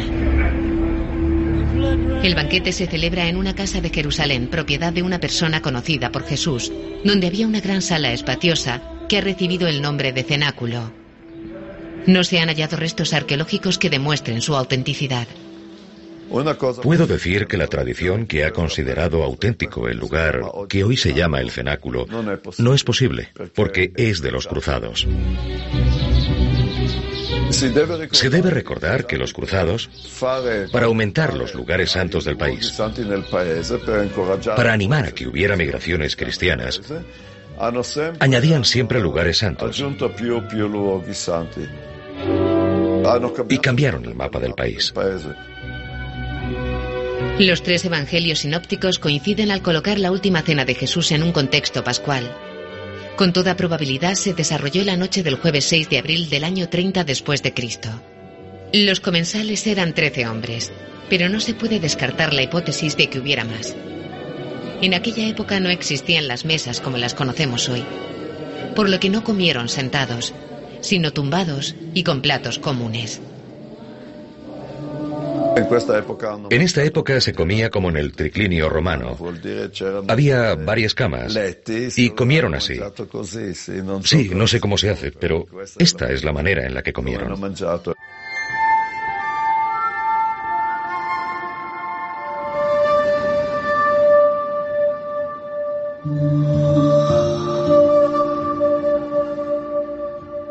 Al caer la tarde se puso a la mesa con los doce. Mientras comían dijo, Os aseguro que uno de vosotros me va a entregar. Ellos consternados empezaron a replicarle uno tras otro, No seré yo, Señor.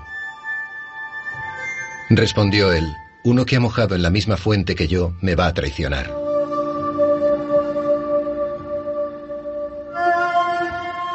Entonces Judas, el que lo iba a entregar, le preguntó, ¿No seré yo, maestro?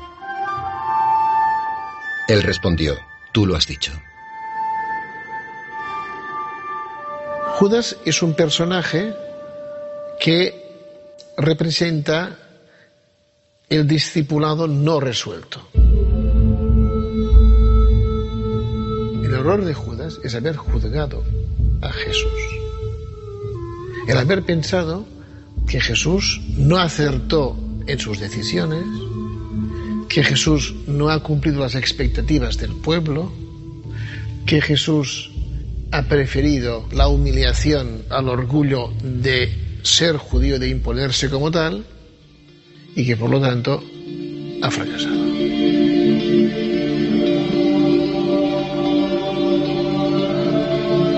Mientras comían, Jesús cogió un pan, pronunció la bendición y lo partió. Luego lo dio a sus discípulos diciendo, Tomad, comed. Esto es mi cuerpo. Y cogiendo una copa, pronunció la acción de gracias y se la pasó diciendo, Bebed todos que esta es mi sangre, la sangre de la alianza que se derrama por todos para el perdón de los pecados. Estamos en un momento de testamentos. Él tiene que dejar algo. Jesús no utiliza la copa que Carlos tiene es su copa de la cual beben todos. Es la copa que es común. Aquí aparece el concepto de nueva alianza. El único compromiso es hacer esto en conmemoración mía. Les pide solo que lo que Él ha hecho, que ellos lo renueven, que lo repitan, que lo hagan otra vez. Durante la última cena Jesús cumple con un gesto insólito. Se levanta de la mesa para lavar los pies a sus discípulos. Pedro se niega, pero el maestro le reprende y se los lava. Y el presidente de una mesa, de una comida como esta, nunca se levanta. Por favor. Entonces, si se levanta en este momento y hace lo que haría un siervo, es porque quiere subrayar que ha hecho exactamente esto como parábola del servicio. Pues si yo, el Maestro y Señor, os he lavado los pies, también vosotros debéis lavaros los pies unos a otros. porque os he dado ejemplo para que hagáis vosotros lo mismo que yo he hecho. Es una señal que nos indica para qué sirve la Eucaristía. Es un don de la vida, porque la vida es para servir a los hermanos, para dar la vida por ellos.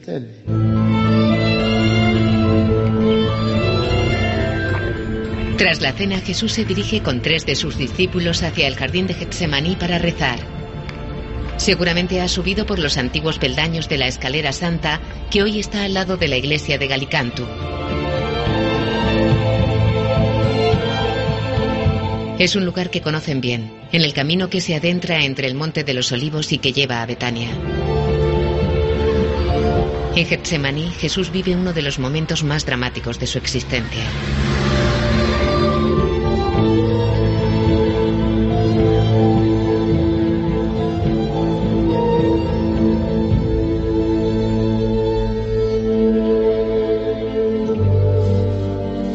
En el jardín todavía se encuentran los mismos olivos milenarios que acogieron su oración.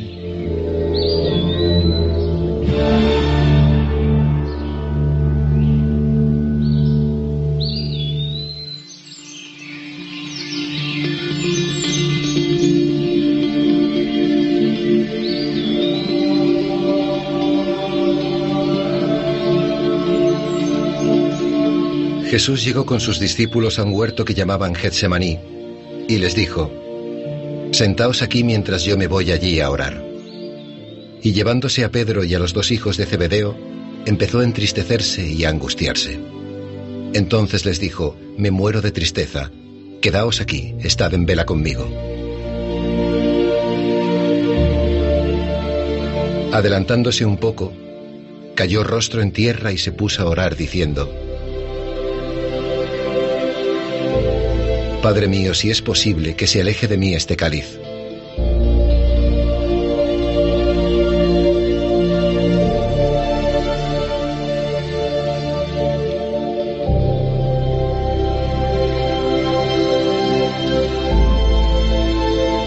Sin embargo, no se haga lo que yo quiero, sino lo que quieres tú.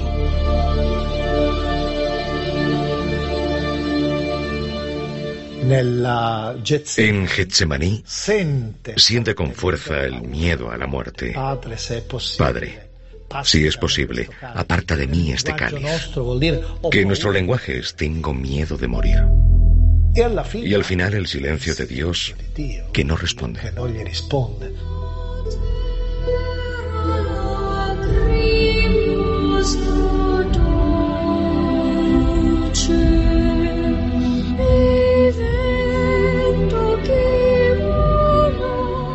En medio de un gran sufrimiento oró más intensamente. El sudor le caía como grandes gotas de sangre.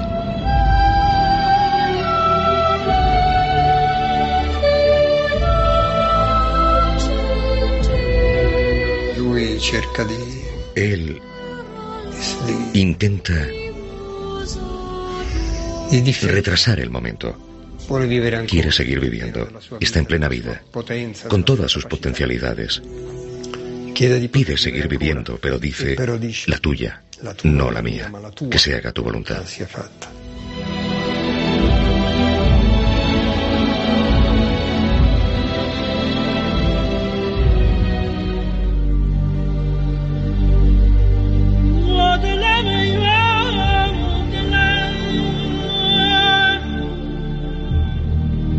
Aún estaba hablando cuando apareció Judas, uno de los doce. Se acercó enseguida a Jesús y le dijo, Salud, maestro, y lo besó. Pero Jesús le contestó, Amigo, para esto has venido. Entonces se acercaron a Jesús y lo arrestaron.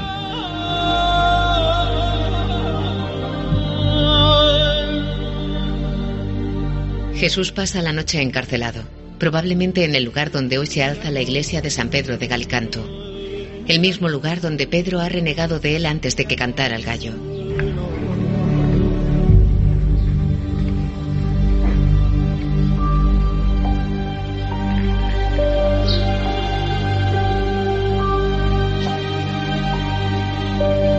Jesús está solo, abandonado y traicionado por sus amigos más íntimos. Es la noche del viernes 7 de abril del año 30 después de Cristo.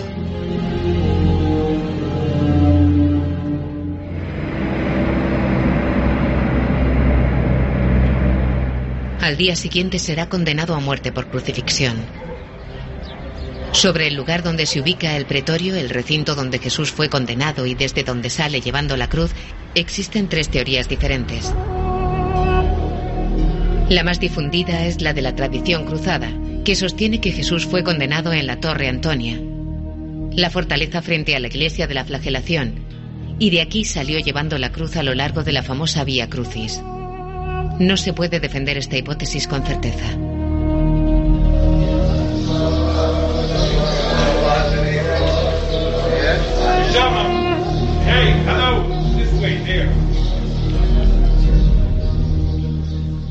La segunda tesis dice que Jesús salió del palacio de Herodes, la residencia donde normalmente se alojaba Pilatos cuando estaba en Jerusalén.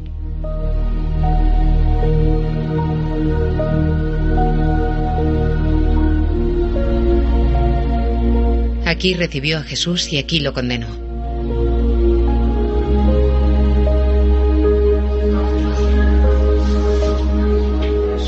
La última hipótesis habla de un tercer lugar venerado como el pretorio de los primeros cristianos, donde se construyó la iglesia de Santa Sofía, hoy desaparecida. No se han encontrado restos arqueológicos, pero se piensa que estaba situada en el mismo lugar donde hoy se alza el Museo Wall.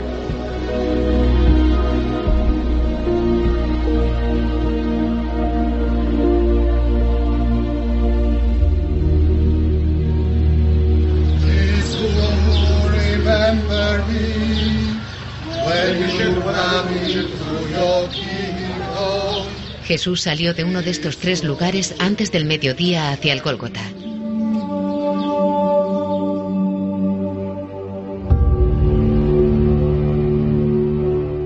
Según la tradición, lleva la cruz sobre la espalda, pero en aquella época los condenados llevaban solo el patíbulum, que es el palo horizontal, y no la cruz entera.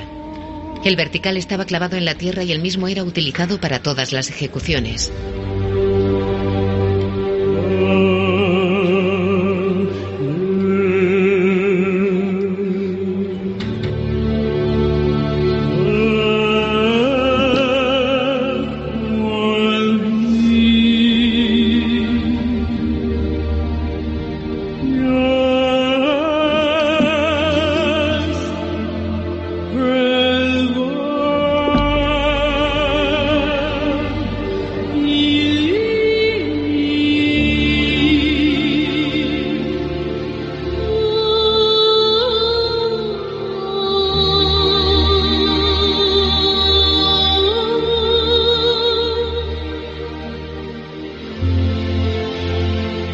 Y con eso se hicieron cargo de Jesús.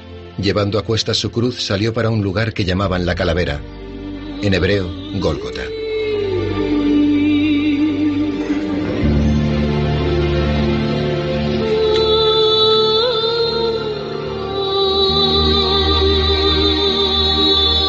Allí lo crucificaron con otros dos, uno a cada lado, y Jesús en medio.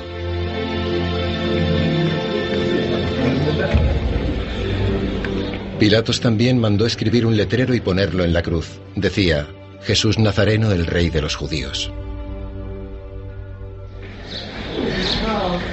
Las fuentes históricas concuerdan que Jesús subió al Gólgota, donde hoy se erige la iglesia del Santo Sepulcro, lugar de la crucifixión y de la sepultura de Jesús. Su autenticidad está confirmada por gran parte de los arqueólogos. Los pintores representan el Calvario de diferentes maneras, pero la principal es como una especie de montaña.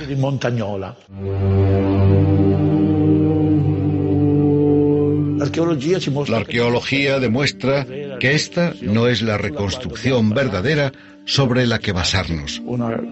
Hay que imaginar una gran área excavada con paredes casi verticales a su alrededor.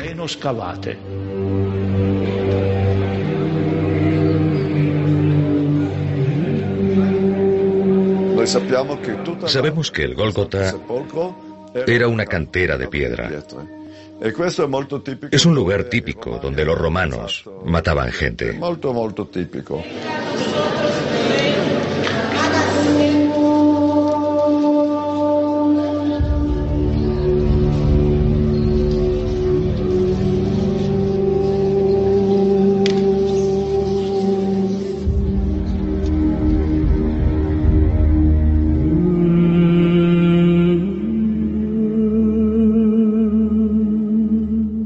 Los que pasaban lo injuriaban y decían meneando la cabeza, Tú que destruías el santuario y lo reconstruías en tres días, si eres hijo de Dios, sálvate y baja de la cruz.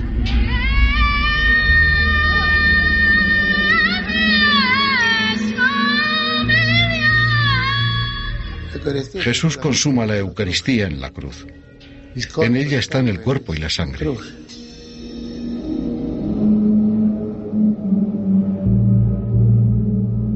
Desde el mediodía hasta la tarde toda aquella tierra estuvo en tinieblas. A media tarde Jesús gritó muy fuerte, Elí, Elí, lema sabactani, es decir, Dios mío, Dios mío, ¿por qué me has abandonado? No se comprende el sentido de estas palabras si se olvida que esto es el Salmo 22, versículo 2. Por lo tanto, no es una queja, es una oración. Claro que la cruz es este aparente abandono de Dios. Y Jesús experimenta esta soledad. Pero no la experimenta al margen del áncora de la oración. Es una soledad que no es desesperación. Es una soledad real y profunda, pero acompañada de la invocación. Al oírlo, algunos de los que estaban allí decían, Está llamando a Elías. Los demás decían, déjalo a ver si viene Elías a salvarlo. Jesús dio otro fuerte grito y expiró.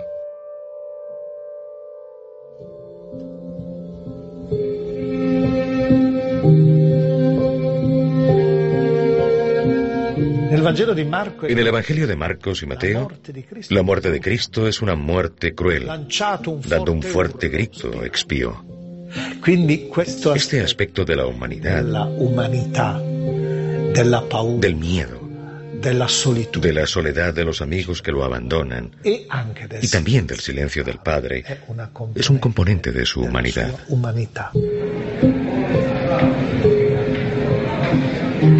Son casi las 3 de la tarde del 7 de abril del año 30 a.C. Jesús tiene unos 36 o 37 años. Nada de humano le ha sido escatimado. En sus últimas horas de vida ha conocido el sufrimiento, el dolor, la soledad, la muerte. Pero ¿por qué el Hijo de Dios tuvo que morir así? Porque es la prueba de que Dios entra de verdad en la historia humana para salvarnos. que Dios, se encarna, que hay un Dios que ha entrado y obra en la historia.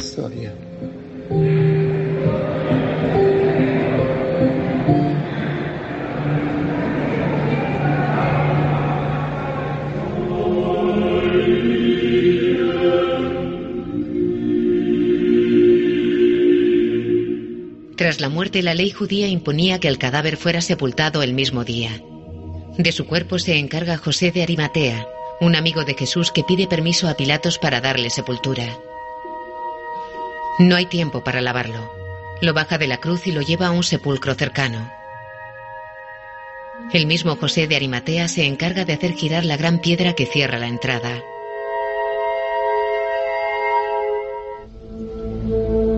El primer día de la semana al amanecer, cuando aún estaba oscuro, fue María Magdalena al sepulcro y vio la losa quitada. Fue corriendo a donde estaba Simón Pedro con el discípulo preferido de Jesús y le dijo, Se han llevado del sepulcro al Señor y no sabemos dónde lo han puesto. Si Cristo ha vivido después de la muerte, tiene que estar vacío el sepulcro. O es al revés. Dado que Jesucristo ha resucitado, el sepulcro está vacío. La resurrección nadie la vio, pero conocemos sus efectos. Los efectos de la resurrección son las apariciones.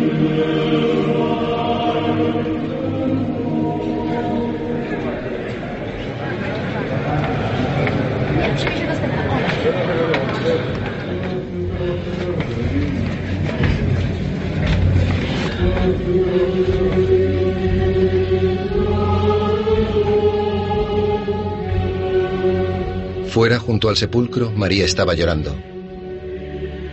Vio dos ángeles. Le preguntaron, ¿por qué lloras, mujer? Les contestó, porque se han llevado a mi Señor y no sé dónde lo han puesto. Dicho esto, se volvió hacia atrás y vio a Jesús de pie, pero no se daba cuenta de que era él. Jesús le preguntó, ¿por qué lloras, mujer? ¿A quién buscas? Tomándolo por el hortelano, le dijo ella, Señor, si te lo has llevado tú, dime dónde lo has puesto, que yo lo recogeré. Jesús le dijo, María. Ella se volvió y exclamó en su lengua, Rabino, que quiere decir maestro.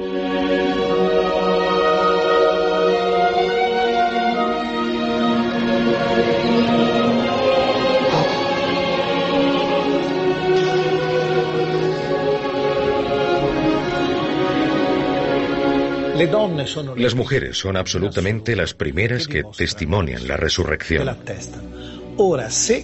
Si este dato lo hubiese inventado la comunidad, habría sido absurdo, porque las mujeres no tenían entidad jurídica. El testimonio de las mujeres no valía nada para el mundo judío de entonces.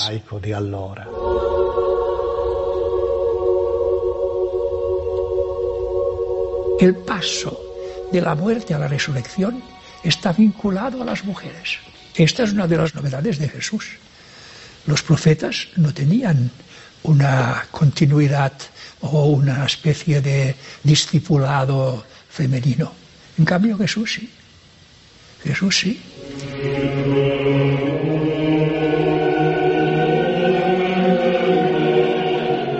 Ninguna fuente histórica habla directamente de la resurrección de Jesús. Los textos hacen referencia solo al sepulcro vacío y a las apariciones posteriores. Aún así es necesario medir el impacto histórico de un hecho que no se puede comprobar, pero que constituye la afirmación más extraordinaria de la persona de Jesús de Nazaret. El evento que funda la Iglesia Católica.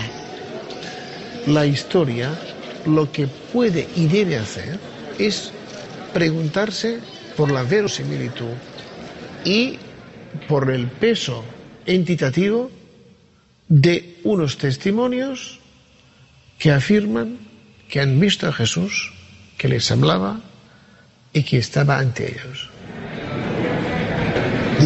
De histórico existe toda una comunidad de hombres y mujeres que han cambiado su vida a la luz de la resurrección.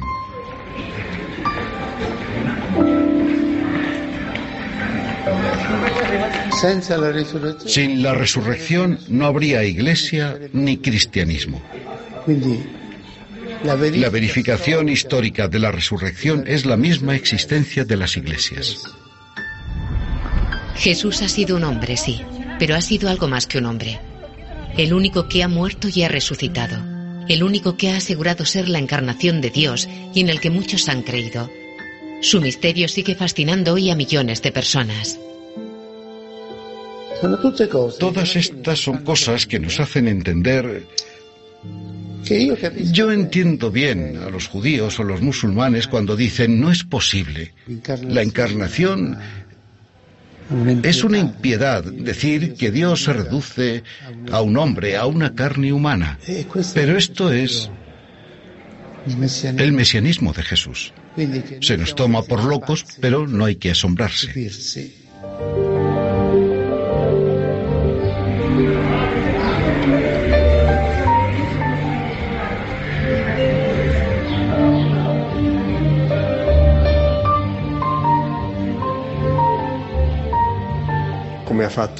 ¿Cómo consiguió acabar con todos los cultos precedentes? Ningún culto anterior se había dirigido a la criatura, suscitándole y pidiéndole amor.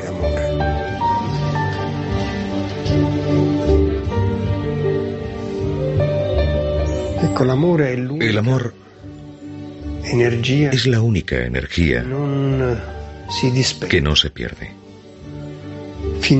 que termina por ser recogida en algún lugar. Que provoca ganas de imitarla. En realidad, la experiencia del cristiano a lo largo del tiempo es experiencia de imitación.